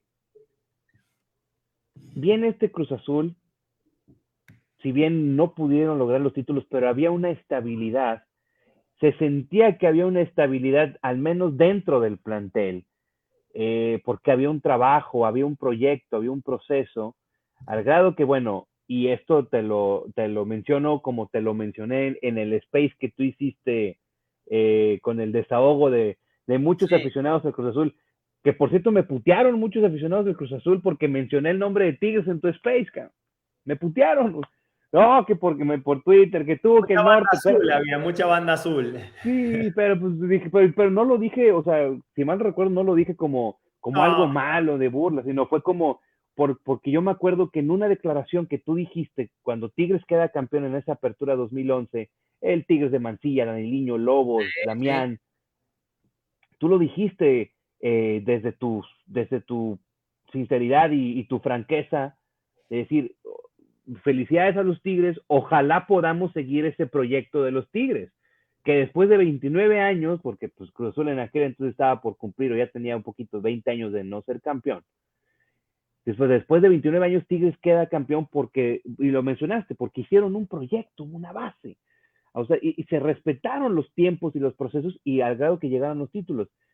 Sin embargo, cuando yo creo que ese Cruz Azul iba por buen camino, se va todo al traste. ¿Por qué? Porque se van todos otra vez. Y, y te fuiste tú, no te querías ir, te fuiste tú. ¿Por qué? ¿Por qué no vino ese arreglo con el Cruz Azul? Al que terminaste jugando seis meses en un equipo que desde mi punto de vista, Manuel, eh, tú no vas a dejar mentir, pero parecía que no querías jugar con los Pumas. O sea, se, te, notaba algo que como, o sea, como algo no es, como que algo no te cuadraba, algo, algo pasaba. ¿Por qué no vino ese arreglo y por qué la decisión de jugar con Pumas? A ver, vamos a poner en contexto la situación. Yo este, no, termino eh, de llegar a un acuerdo con, Cruz Azul en, el tema contractual, eh, más allá de que fue más por un tema de, la directiva que por un tema, por un tema personal o de números. Eh, y Tigres hacía rato que me venía buscando. Eh, en las primeras veces que me buscó, yo le había manifestado, en ese caso a, Miguel Ángel, que, estaba contento y que todavía pues, tenía que ver qué iba a pasar con Cruz Azul, porque la renovación, de la renovación nunca se habló hasta, hasta llegar a, digamos, al último semestre. Eh, bueno, hoy sigue sucediendo algo parecido. La diferencia es que antes, antes había pacto de caballeros, ¿no? Entonces los contratos se podían vencer que pues ellos seguían teniendo el poder. Fue, fue mi caso porque en el último semestre, cuando no se llega al acuerdo, eh, obviamente me habla Miguel Ángel y pues yo le manifiesto que, iba a ser difícil seguir y que pues encantado de llegar en ese momento a, Tigres, pero ahora sí que el que no quiso negociar fue Cruz Azul, porque me dice, Tito, no quieren negociar conmigo. O sea, le ofrezco dos y me dicen no, le ofrezco tres y me dicen no, le ofrezco cuatro y me dicen no, le ofrezco, le ofrezco siete y un jugador y me dicen que no. Entonces, eh, es como que no sé si, no sé por qué él me decía, no sé si tiene que ver con un tema de cementeras que de una u otra como que no, no quieren negociar. Entonces, cuando yo le pregunto a Miguel, oye, ¿y de cuánto está por ser el acuerdo, Miguel? ¿Cuánto le ofreciste? Y él me dice 10 pesos, por ejemplo, ¿no? Y le digo, ¿no te aceptaron 10 pesos? Y me dice, no. Cuestión de la noche a la mañana, yo estoy en, Rosario de vacaciones y me habla este, Beto Aspe, que venía llegando a Pumas, y me dice, me dice Beto, eh, me dice Tito, perdón, eh, ya arreglé tu traspaso a Pumas. Y yo primero ni sabía que Beto Aspe estaba en Pumas, yo en ningún momento tuve en la mesa Pumas dentro de las opciones que en ese momento tenía o que estaba manejando la gente que me representaba. Y me dice, ¿quieres venir? Y, le digo, digo, te soy sincero, Beto, la, verdad que no, no, no, me interesa ir a Pumas. Y mm, cuando la gente del club se comunica, o sea, mis representantes se comunican con la gente del club, Em, me comunican que dice, pues es que hay una orden del licenciado, que si quieres ir a Pumas bien y si no, pues aquí en México no vas a poder jugar, ¿no? Por el tema del pacto, como diciendo, nos vale madre cómo te vaya, si quieres seguir aquí en México te vas a Pumas y vas a quedar como el malo de la película tú, como quien dice, ¿no? Y si no quieres, yo no te voy a vender a ningún otro lado y me pierda esos 10 pesos y, vete a jugar a otro país. Y en ese momento, eh, mi esposa en aquel momento estaba, estaba embarazada de, de de nuestro segundo hijo, y yo en, los papeles fuera de México no tenía nada, digamos, no tenía opciones. Y, cuando le digo que sí al proyecto de Pumas, eh, lo digo, o sea, acepto, pero lo acepto convencido, lo acepto Em, realmente muy, muy ilusionado de, ir a hacer a Pumas lo que estaba haciendo en Cruz Azul, ¿no?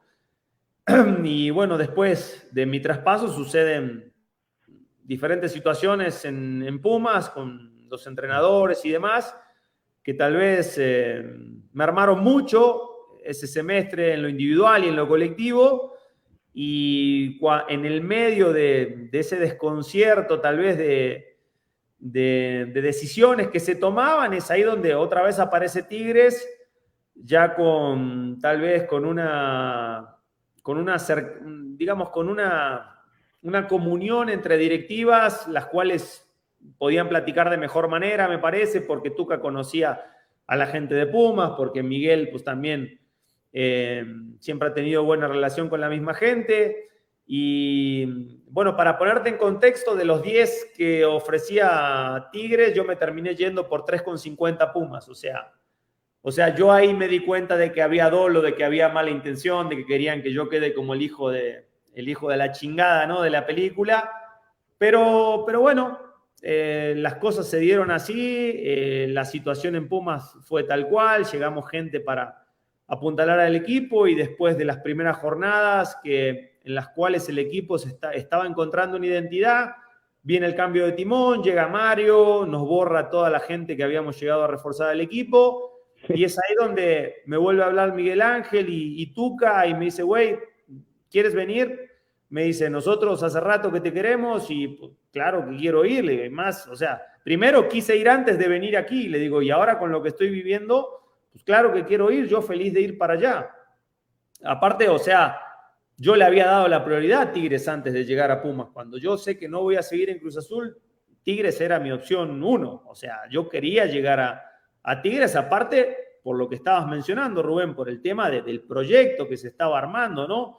Porque era un equipo importante, porque era un equipo competitivo, porque era un equipo que venía de ser campeón, porque era por, por, toda la, por todo lo que ofrecía Tigres en ese momento, ¿no? Por, por lo que a mí en lo personal me, entusiasmaba como jugador ser dirigido por el Tuca, tener compañeros de tener compañeros a Lobos, a Salcido, a Daniliño, a Damiana, a todas las figuras que tenía este, ese Tigres, ¿no? Y, el hecho de poder llegar este, a una institución como esa, eh, yo creía que me iba a brindar la posibilidad de, seguir creciendo y de seguir haciendo las cosas bien. Así que, que bueno, ahí fue donde se terminó dando mi, mi, paso por Tigres, pero ahora como, como siempre se dice, ¿no? Parece que los tiempos de Dios son perfectos, no pudo ser antes, no pudo ser en el medio, se dio cuando se tuvo que dar y bueno, después ya entraremos a, detalle de, tal vez un poquito lo que te mencionaba al principio. Claro, claro, porque si bien cuando tú llegas a Tigres, digo, porque si mal, si mal no te estoy entendiendo, entonces Miguel Ángel te estuvo buscando, yo creo que desde que llegó entonces a Tigres, desde el 2010, más o menos 2011 te estuvo buscando, 2012 pues posiblemente te estuvo buscando hasta que pudiste llegar en el 2003, o sea, sí fue un tiempo considerable de que, o sea, que, que, que, Miguel Ángel te estuvo buscando acá en Tigres entonces, más o menos. Sí, yo, yo creo que sí, este, digo, más allá de que yo, como los primeros acercamientos que ellos tuvieron con, con, la gente que me manejaba fue como a partir del 2011. Em, y es ahí donde, donde empieza este acercamiento. Y yo creo que venía también un poco... Eh, el tema aunado al gusto del entrenador, este, porque el Tuca también quería contar conmigo en, sus filas y, y, es ahí donde, donde sabemos que Tigres es un equipo que planifica bien ¿no? y que siempre tiene a sus opciones ahí este, de uno, de dos, de tres como para reforzar y si en su momento no fue Tito, llegó otro y, y después al momento de que se tuvo que reforzar la la situación, pues es como que ahí estaba Tito dentro de las posibilidades, ¿no? Hasta que, bueno, se pudo abrir esa ventana para, para que llegara y, bueno, digo, afortunadamente después sucedió. Claro, y vaya que sucedió porque llegas a los Tigres. Eh, Tigres también había tenido una relación ahí un poco tensa con, con, con Mancilla. Mancilla sale. Eh, y, ya habían intentado tenerlo con Edno Cuña y con estos y, y, no lograban hasta que podía llegar Manuel Villa, al grado que hay una declaración de Hugo Hernández, en paz descanse Hugo Hernández, eterno auxiliar de, del Tuca, sí. que un partido que estaba expulsado, Tuca, Hugo Hernández le toca dar conferencia y, y claramente lo dice, o sea, en Emanuel tenemos lo que estábamos buscando en un centro delantero. Y pues sí, o sea, era ese remate a gol, esa es, esos movimientos, ese pique, y aparte, pues un soldado siempre jugando eh, por el bien común del equipo, ¿no? Y ha dado que su primer partido, tres goles. Los mismos tres goles que habías anotado en el semestre anterior con, con, Pumas. y te los aventaste en menos de 90 minutos de tu primer hat trick y hasta la canción con la que te recibí, pues esa canción te la cantaban en el estadio, ¿verdad? O sea, ¿cómo nueve goles, pero después viene esta lesión en la pantorrilla, porque tú tenías más goles que partidos jugados, y luego viene esta lesión, cinco partidos creo que son los que te pierdes en tu primer torneo, regresas contra Cruz Azul, metes los dos goles, y luego contra Pum, algo así, y. Sí, al revés, al revés.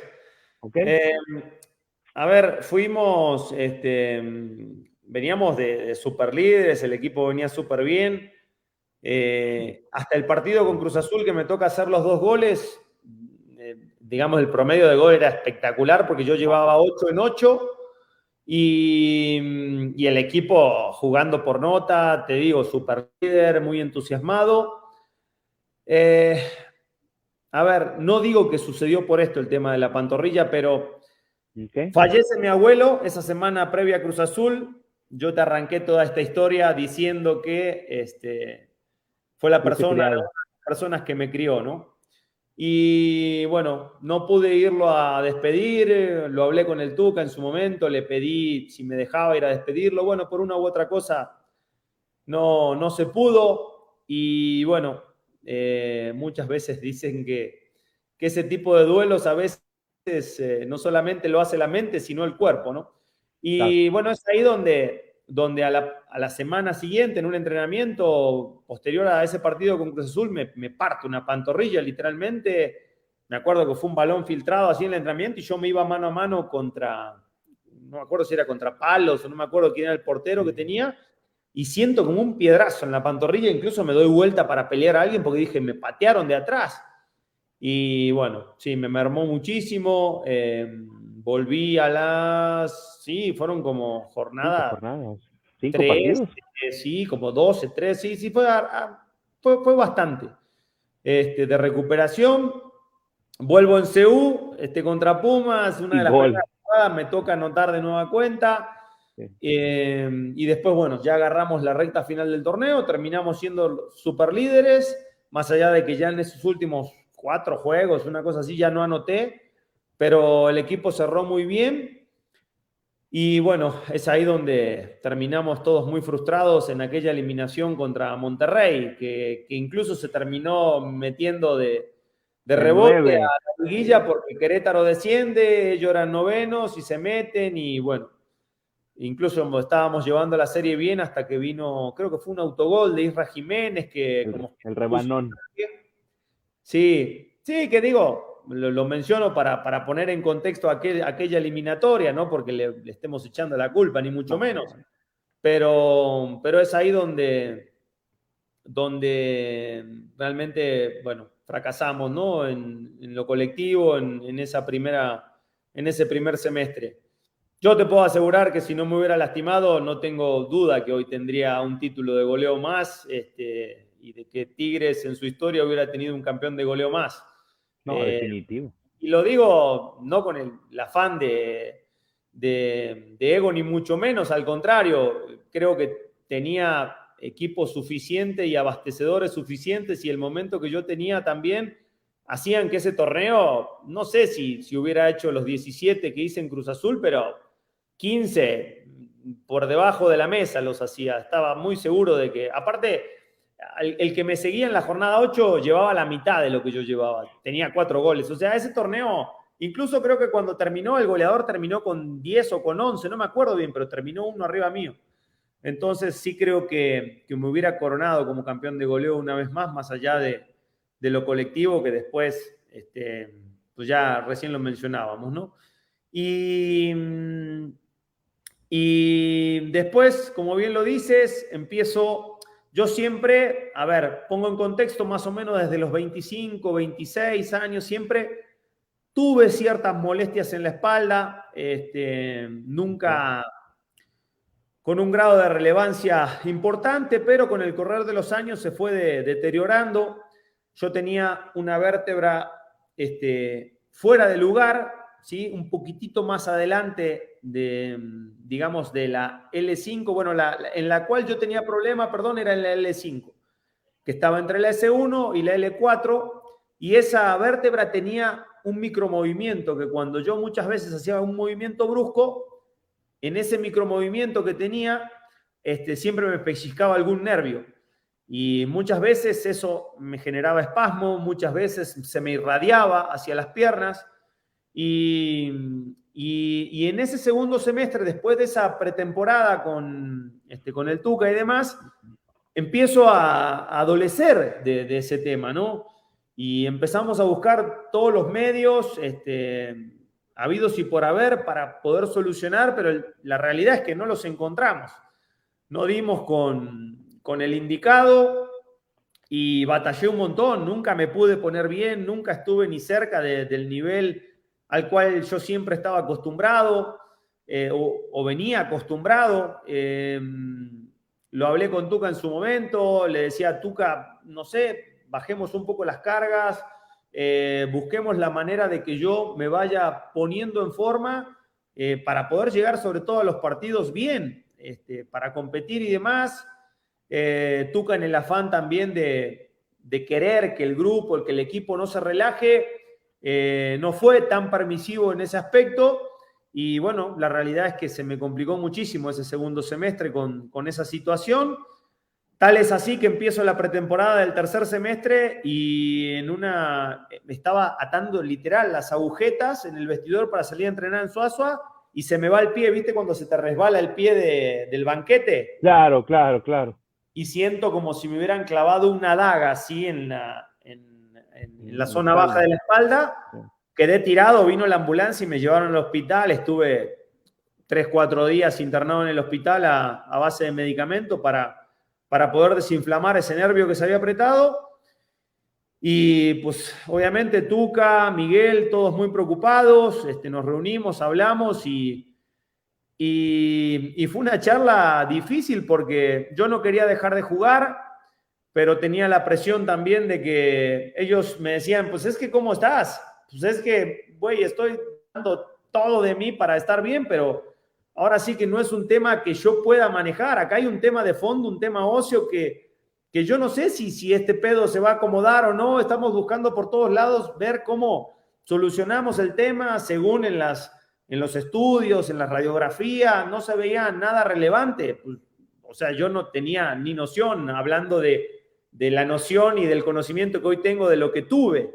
En ese momento no, se, no, le encontraban explicación, decían que dentro de todo sí había un, este, un disco un poquito dañado, pero no se veía nada raro. Este, entonces, como que en algún momento me llegaron a inventar de que eran cosas mentales. No, mentales, yo les diría que me vean la espalda ahora que tengo dos cicatrices así y que tengo dos placas y tengo seis tornillos y ahí yo te puedo este, ahora sí que justificar que no eran cosas mentales ni mucho menos, eran, eran temas importantes en una zona importante del cuerpo en donde lamentablemente se, me manifestaba o local o, me irradiaba hacia las piernas por la cantidad de nerviositos que sabemos que pasan y que, y que van hacia, hacia las mismas piernas, ¿no? Entonces, eh, yo le dije, güey, yo no te puedo prometer que voy a estar bien, le dije a los dos, o sea, Aparte, o sea, siempre siendo muy consciente, fui un tipo trabajador, un tipo profesional, un tipo que hacía todo lo que había que hacer para estar bien y así todo no podía estarlo. No era que era un tipo que no me cuidaba, no era que era un tipo que me desvelaba, no era un tipo desmadroso, no, al contrario, siempre fui familiar, trabajador, eh, me dediqué a dignificar la profesión, o sea, el punto era muy frustrante porque hacía todo lo que debía hacer y así todo eh, este, tema, este tema de la espalda no me dejaba este, estar bien. Y es ahí donde se toma la decisión de, no registrarme, Rubén, mm. y, trajeron a alguien más, no me acuerdo si en aquel momento fue Manuel Herrera, me parece que el, futbolista que me terminó supliendo en esos eh, seis meses, y bueno, eh, me dediqué a trabajar, fue un semestre corto porque fue un semestre mundialista como este, fue antes del, antes del Mundial del 2014. Fueron cuatro meses que me dediqué a trabajar, perdón, con, este, con Memo Horta y, a trabajar todo lo que tenía que trabajar para que esa espalda aguantara, ¿no? Recuerdo que entrenaba dos veces diarias en el gimnasio, más lo de Memo, más, o sea, eh, entrenaba más de lo que entrenaba normalmente con Tuca, literalmente. Eh, encontré algunas medicinas alternativas que me ayudaron, me pude poner bien y tal es así que ese último semestre ya lo pude, lo pude jugar sin lesiones. Obviamente, eh, tengo que ser sincero, no es fácil parar seis meses y volver a otra vez activarse. cuesta mucho de nueva cuenta la puesta a punto. Y y bueno, después de ese semestre, en, el cual fui muy irregular, al igual me parece que, que el equipo por momentos, digo por momentos porque después terminamos siendo finalistas en aquella final que perdemos contra América. Em, pero bueno, eh, yo en lo personal contento de que ya podía competir otra vez, ahora era cuestión de, tiempo y de jugar para ponerme en buena forma. Y después de ese primer semestre en donde busqué esa puesta a punto, en, las cuales terminamos siendo finalistas, pues a mí me ponen transferible, ¿no? Y es ahí donde aparece Gallos, en lo personal, para darme esa revancha deportiva y, también en, los que, en lo que respecta a ellos, confiando de que iban a poder recuperar a ese Tito competitivo, ¿no? De, esta historia tal vez que venimos contando hace ratito. No, y de hecho creo que pues sí lo, sí lo obtuvieron. O sea, tú en, un total con Querétaro jugaste 95 partidos y metiste 37 goles. O sea, a lo mejor tu cuota ya no, ya no era un partido meté, un partido metías, un partido no, pero creo que sí recuperaste eso. Y Emanuel, porque sí, creo que mencionaste un tema muy claro, ¿no? Se llegó a, incluso se llegó a salir como una nota del periódico de que, de que, de que eras hipocondriaco, de que necesitaste de terapias para, terapias psicológicas para poder salir de, este bache en el que te encontrabas. O sea, sí empezaron a, decir mucho. La psicología es para la cabeza, no es para el cuerpo y para los músculos. Ah, Lo que pasa es que uno, o sea, se, sacó de contexto porque una vez me hicieron una nota y me preguntaron, ¿necesitaste terapia? Pues claro, estaba, hecha, estaba o sea, hecho mierda en lo, en lo emocional, por lo que te comentaba, porque no podía jugar, porque hacía todo para jugar y porque había algo interno en mi cuerpo que no hacía que no, este, que no pudiera. Entonces, claro que es muy frustrante, porque aparte, no solamente eso, o sea, yo ya me ponía en tela de juicio, deja el, el, estar o no en ese momento en Tigres, o sea, era mi carrera. Era decirle, güey, si yo no le encuentro el pedo a esto, me tengo que retirar.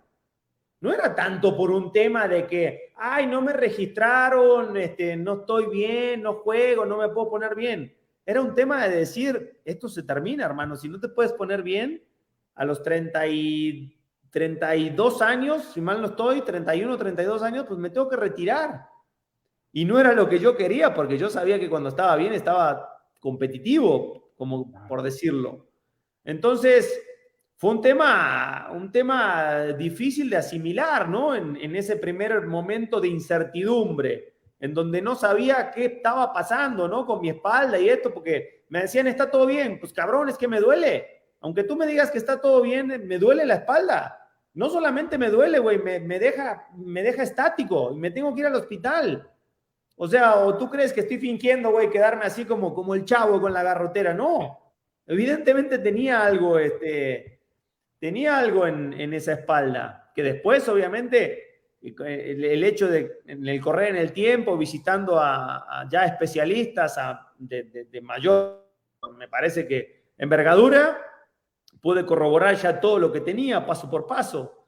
Em, pero en ese momento en donde se, a mí se me empezaba a desatar, porque es ahí donde se me desata ya con constancia el tema, ¿no? Las, las molestias, las dolencias, estas primeras experiencias de que lo lumbar se me iba a, lo, a, las piernas. Eh, fue muy duro, muy duro de asimilar. No, no, sabíamos el, el, por qué, ¿no?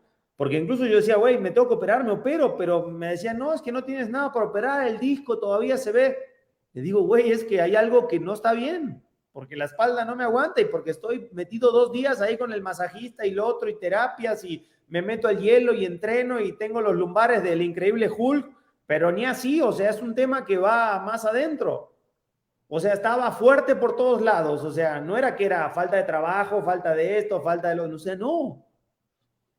No era nada y era muy frustrante no saber qué tienes y, por qué no puedes, este, ponerte bien, ¿sabes? Y ese fue el tema. Y por eso creo que se sacó de contexto y digo hoy, ya trabajando en medios, entendiendo un poquito cómo se maneja esto, pues es muy, es muy fácil sacar las cosas de contexto y después, pues el que lee del otro lado realmente no sabe lo que pasa y es muy válido decir que pues yo problemas y que lo psicológico y la chica pueden decir lo que quieran. O sea, yo duermo muy tranquilo porque solo yo sé lo que sufrí esa, esa etapa de, de mi carrera.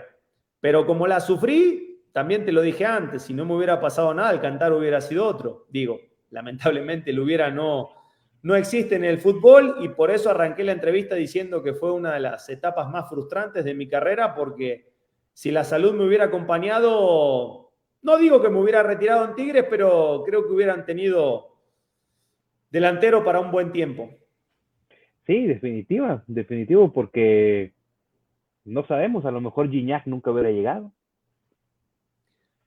Entonces, no hay, mal, que por bien no venga, ¿ya ves? No, no, no, pero. Tenía que salir porque pues, algo muy chingón le estaba esperando a la historia de Tigres y, bueno, ¿qué voy a decir de Andrés? El tipo habla por solo, ¿no?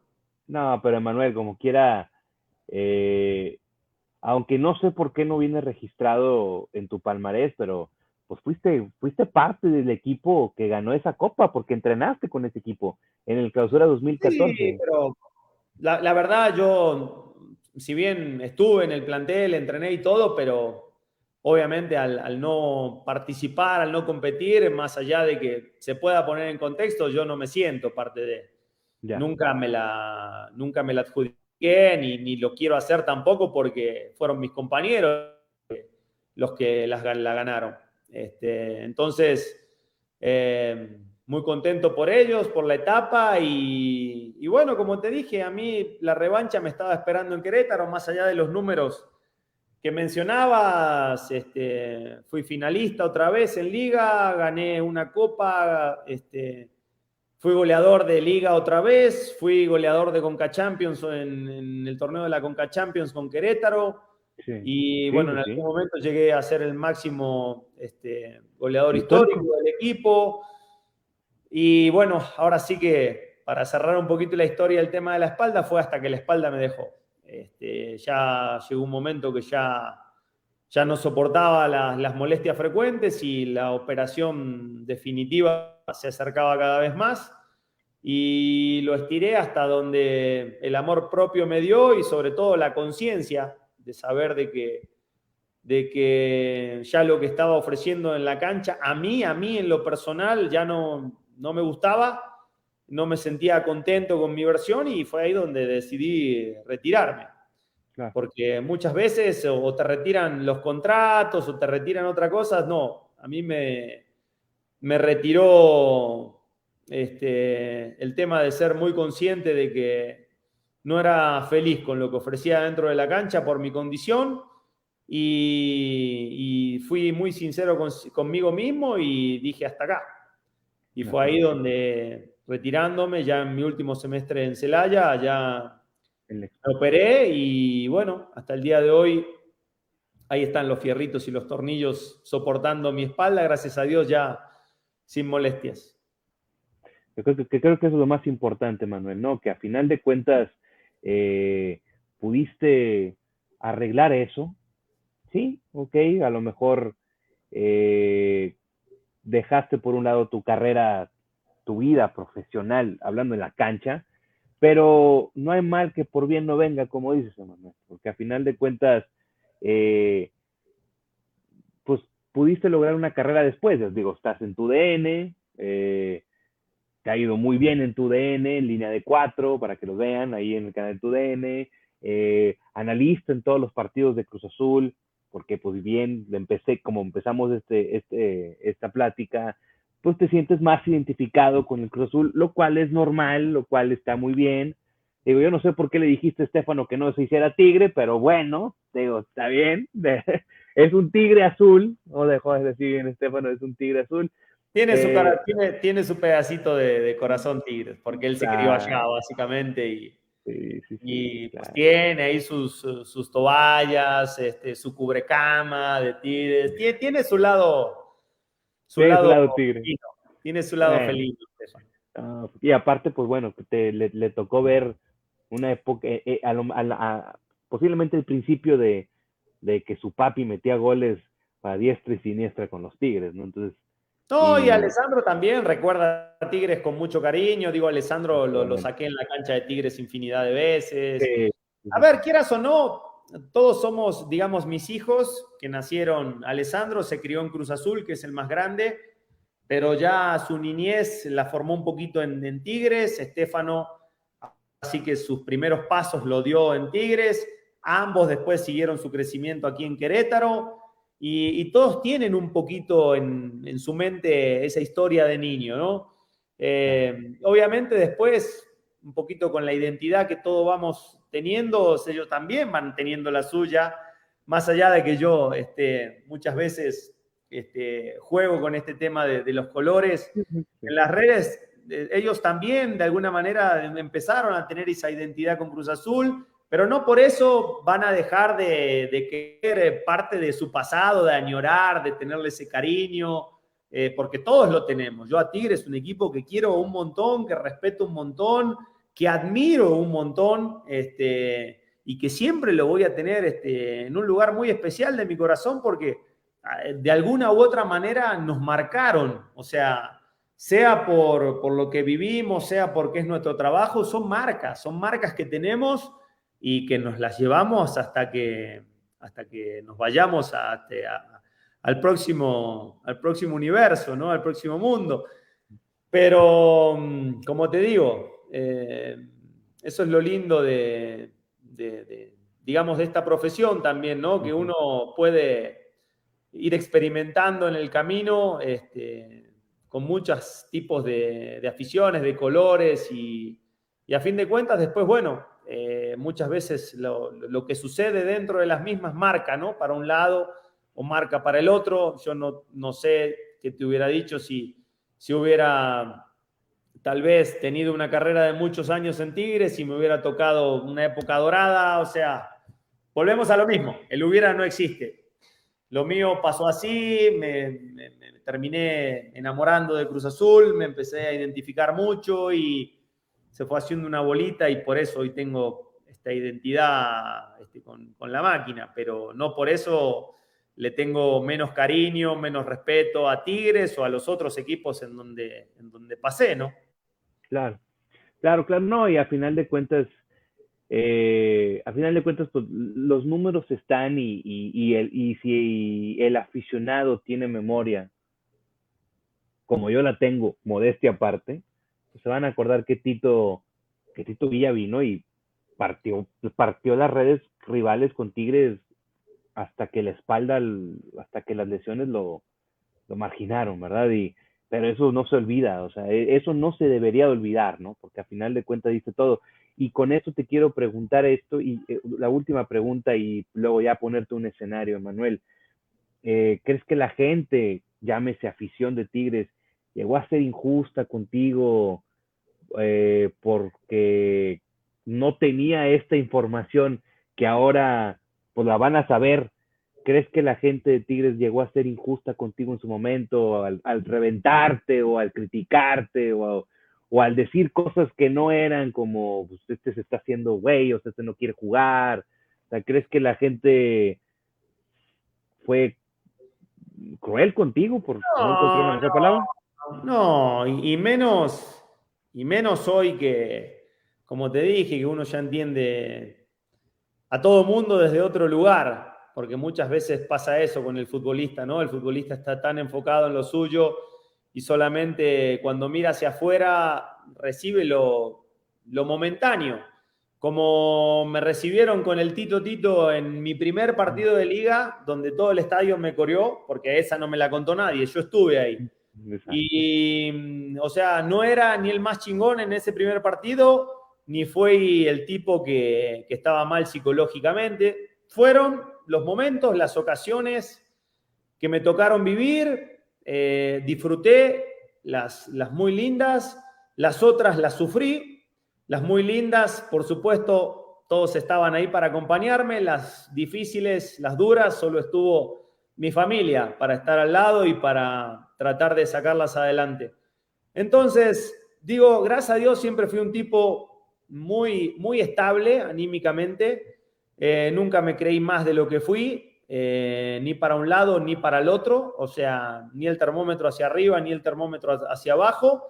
Y, a fin de cuentas, como, como quien dice, con una carrera buena, mala, regular, eh, con títulos, sin títulos, pero yo quedé satisfecho, que a mí es lo que más me importa, ¿no? Después, a alguno le gustará eh, ese tipo de centro delantero, a otro no, a otro le, gustará mi cara, a otro no, a otro le gustará mi acento, a otro no, y eso ya va este, en, cuestiones, en cuestiones personales, este, Rubén, pero si hay algo que quiero dejar muy en claro es que yo soy muy agradecido, muy, muy agradecido porque más allá de los momentos que uno entiende perfectamente, porque esto demanda constancia y demanda vigencia, siempre hay que estar vigente.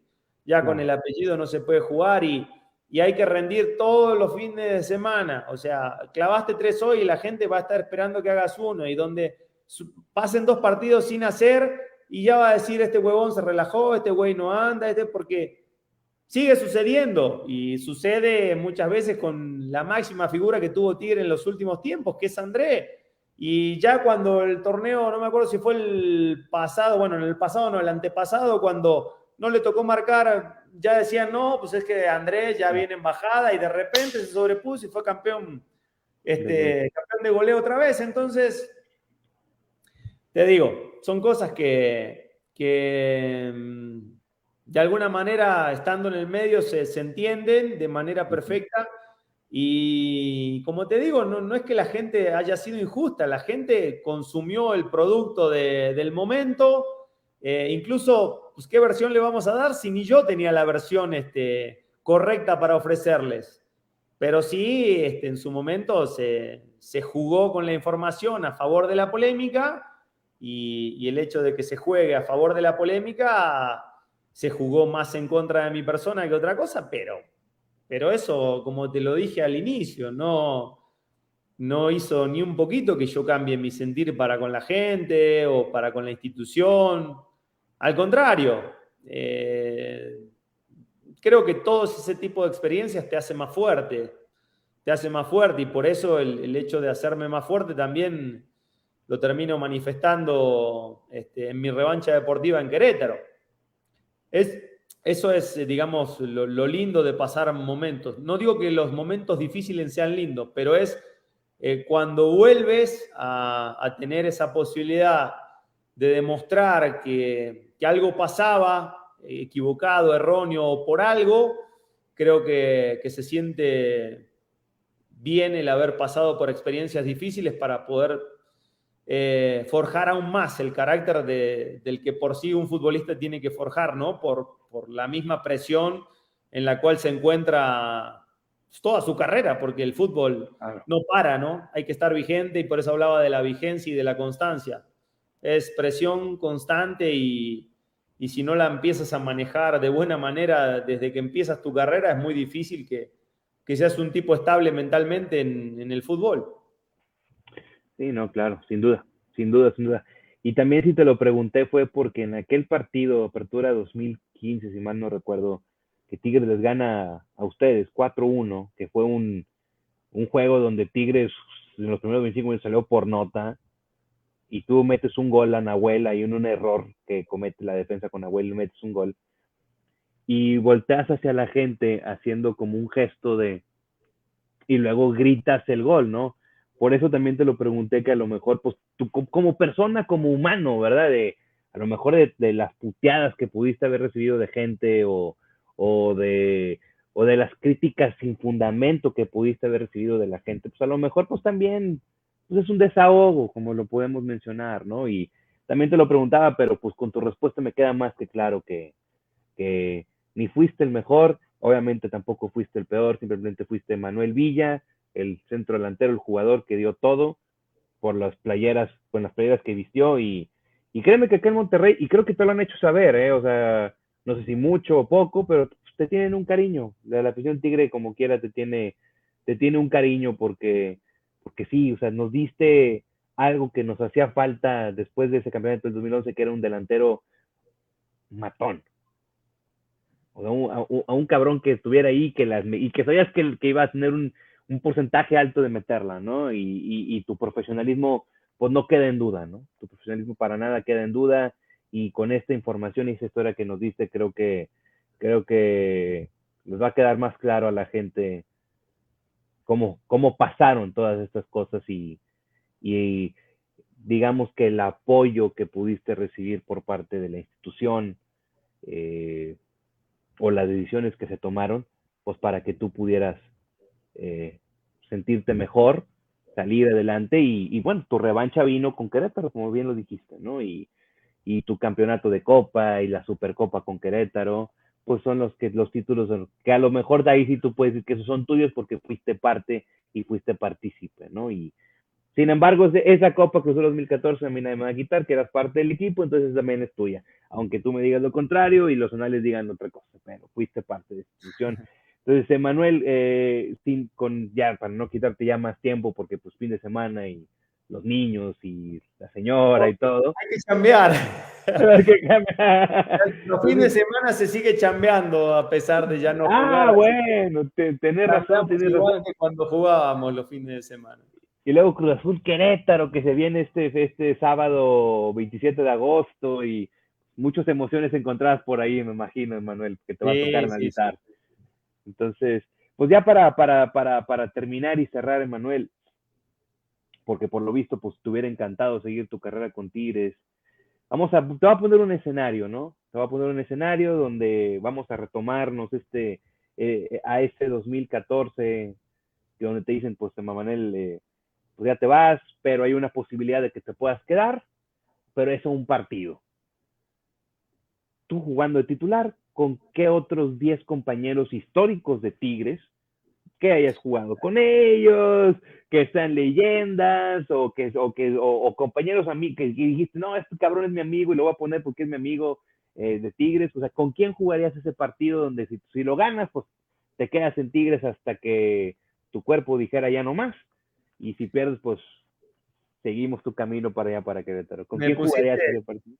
Me pusiste a pensar acá en corto. A ver, te voy a tratar de, armar un 11 o un Tú de titular, acuérdate, tú de titular. de, un 11 con los muchachos que me tocó jugar en esos dos años. A ver, te diría el, patón en el arco de la, de la línea defensiva. Eh, a ver, Isra Jiménez. Obviamente Ayala y Juninho, que eran pilares, pero fundamentales. Eh, Torres Nilo, eh, serían Pizarro y, y, Salcido, los contenciones. Eh, por izquierda Damián, por derecha Daniliño, Lucas y tu servidor. Ese sería el 11, digo, en lo personal de los mejores, o creo que los tipos con los cuales creo que nos hubiera ido muy bien este, en Tigres. Bueno, de hecho no fue en cierto momento, así que me tocó compartir con todos ellos en diferentes torneos, pero me parece que es un buen once, ¿no? Creo que compite bien. Ese once en, su mejor época, te diría que no sé si tuviera muchos rivales. ¿eh? Ese once en su mejor época de futbolista con esos tipos en, en su plenitud yo creo que Lobos en su plenitud, Damián en su plenitud, Daniliño, Salcido, el mismo Guido, Patón, Hugo y Juninho, de las mejores parejas de centrales que ha tenido Tigres para mí en la historia, en su mejor momento. Lo de eh, perdón, Ayala y Juninho con Torres Nilo este, por fuera también, que era impasable el Pechu. Y bueno, puede ser Isra Jiménez o Dueñas también por derecha, que fueron dos compañeros que, que lo hacían de manera perfecta en esa posición también. El patón en el arco, ¿qué te digo? No, no, no, es que la verdad es que ese, si ese 11, o sea, con ese 11, pues sí, con ese, si ese 11 hubiera estado en el 2011, también hubiera sido campeón contigo de centro delantero de liga, eso es una realidad. pero, pero bueno. lo, dejamos en el hubiera y, suspiramos, ahí estamos. Sí, sí, el, hubiera no existe, pero pues soñar no cuesta nada y, y estas pláticas creo que me, eh, más allá de que me, enriquez, que me enriquecen a mí, también enriquece a toda la gente que a todos nuestros seguidores aquí en, Solo Tigres y pues de manera no queda más que agradecerte. Gracias por, por este tiempo brindado, gracias por esta apertura, gracias por esta sencillez y humildad que, que tienes para platicar eh, pues, pues con, con, nosotros, con los aficionados y, y que tengas esa apertura eh, desde tu red social Twitter eh, con los spaces para que la gente pues tenga oportunidad de platicar con pues con ese ídolo azul que, que la gente que te quiere mucho y lo noté en ese space, te quieren mucho, te respetan mucho y te admiran mucho. Y pues también la apertura con aficionados con, pues, con de Querétaro, que también te, que te adoran en Querétaro y acá en Tigres y con todos. ¿no? Manuel, pues gracias, gracias por tu tiempo, gracias por tu espacio. Eh, y pues ya sabes que aquí cuando quieras platicar de más cosas para en solo Tigres, aquí es tu casa también y lo sabes y, y, nada, Manuel, a disfrutar unas horas a, los, a la familia porque te toca analizar el Cruz Azul Querétaro en menos de 24 horas, ¿no? Rubén, el agradecido soy yo. Gracias por, por el espacio, por, por la invitación. Eh, y nada, mandarle un gran abrazo a toda la gente de, Tigres, porque realmente, como, como decíamos, más allá de todo, este, a mí la experiencia de haber jugado en esa enorme, incomparable institución no me la quita nadie, así que es lo que, lo que me llevo. Después, como te dije, las puteadas no me hicieron menos cuando tampoco los aplausos me hicieron creer de más, así que eh, el sentimiento sigue siendo el mismo, el agradecimiento, la del respeto, como te dije, la admiración para con la institución y sus aficionados sigue siendo la misma. Eh, y nada, siempre cuando, este, cuando voy a Monterrey este, me identifico como, como, un tigre más porque también la gente de Rayados me lo hace sentir, así que... Eh, así que así, así me siento cada vez que piso este, Monterrey. Pero muchísimas gracias, este, Rubén, y estamos en contacto cualquier cosa. Gran abrazo para todos. No, gracias, gracias a ti, Emanuel. Y pues ya cuando, cuando vuelva a ir a Ciudad de México y, están, y esté por el canal, a ver si te topo por ahí para, pues saludarte y por qué no echarnos un matecito. Con gusto, nos echamos un café, claro. Claro, y pues, o cuando vengas acá a Monterrey, si hay posibilidad, ya sabes que acá, acá también tienes tu casa y hacemos un asado. Hacemos un asado, como dicen ustedes allá El COVID no, nos quitó los viajes a Monterrey porque eh, íbamos mucho a, acá a hacer este, a Tigres, a narrarlo ahí en, en calidad de local y después llegó el COVID para, cortar con, ese, con esos hermosos viajes a, este, ahí hasta San Pedro. Sí, claro, San Pedro. Pero bueno, ya ojalá esto se reactive o se vaya reactivando como se ha ido reactivando poco a poco y que puedan ustedes también como analistas, narradores, comentaristas, pues también visitar los estadios que porque pues para ustedes también es una experiencia, bueno, tú, tú jugaste, para los que no jugaron también es la, es la experiencia que, pues que por la razón por la cual están en un micrófono analizando, comentando y narrando un partido, ¿no? Entonces, pues Emanuel, pues muchas gracias, ¿no? Gracias a ti y bueno, gracias a todos ustedes que se quedaron estas casi dos horas que estuvimos platicando con mi querido Emanuel Villa. Recuerden seguirnos en nuestras redes sociales de Solo Tigres, en Twitter, Twitch. Suscríbanse en el canal de YouTube, denle like también a, este gran episodio. Estamos en Facebook como Solo Tigres, en Instagram, en TikTok, como Solo Tigres. Estamos en todos lados como Solo Tigres, es muy fácil seguirnos. Emanuel, ¿dónde te seguimos a ti? Eh, igual en mis redes, Twitter Tito Villa 1982 y en Instagram Emanuel Villa 1982. Con todo gusto, siempre de ahí estamos en contacto con la banda, por uno u otro medio, pero siempre también intentando estar muy cercana a la gente, que, que bueno, que en definitiva es, es lo que mueve a este tan lindo deporte, ¿no? Definitivo, definitivo, sí. El fútbol sin aficionados. No es nada. No es nada, no es nada. Gracias. es difícil. Es claro, es claro, es claro. Pues gracias otra vez, Manuel. Y pues ya saben que te habló tu buen amigo compañero Rubén Heredia, conocido como Rubik en las redes sociales. Coman frutos y verduras todos los días de su vida. Chao. Abrazo.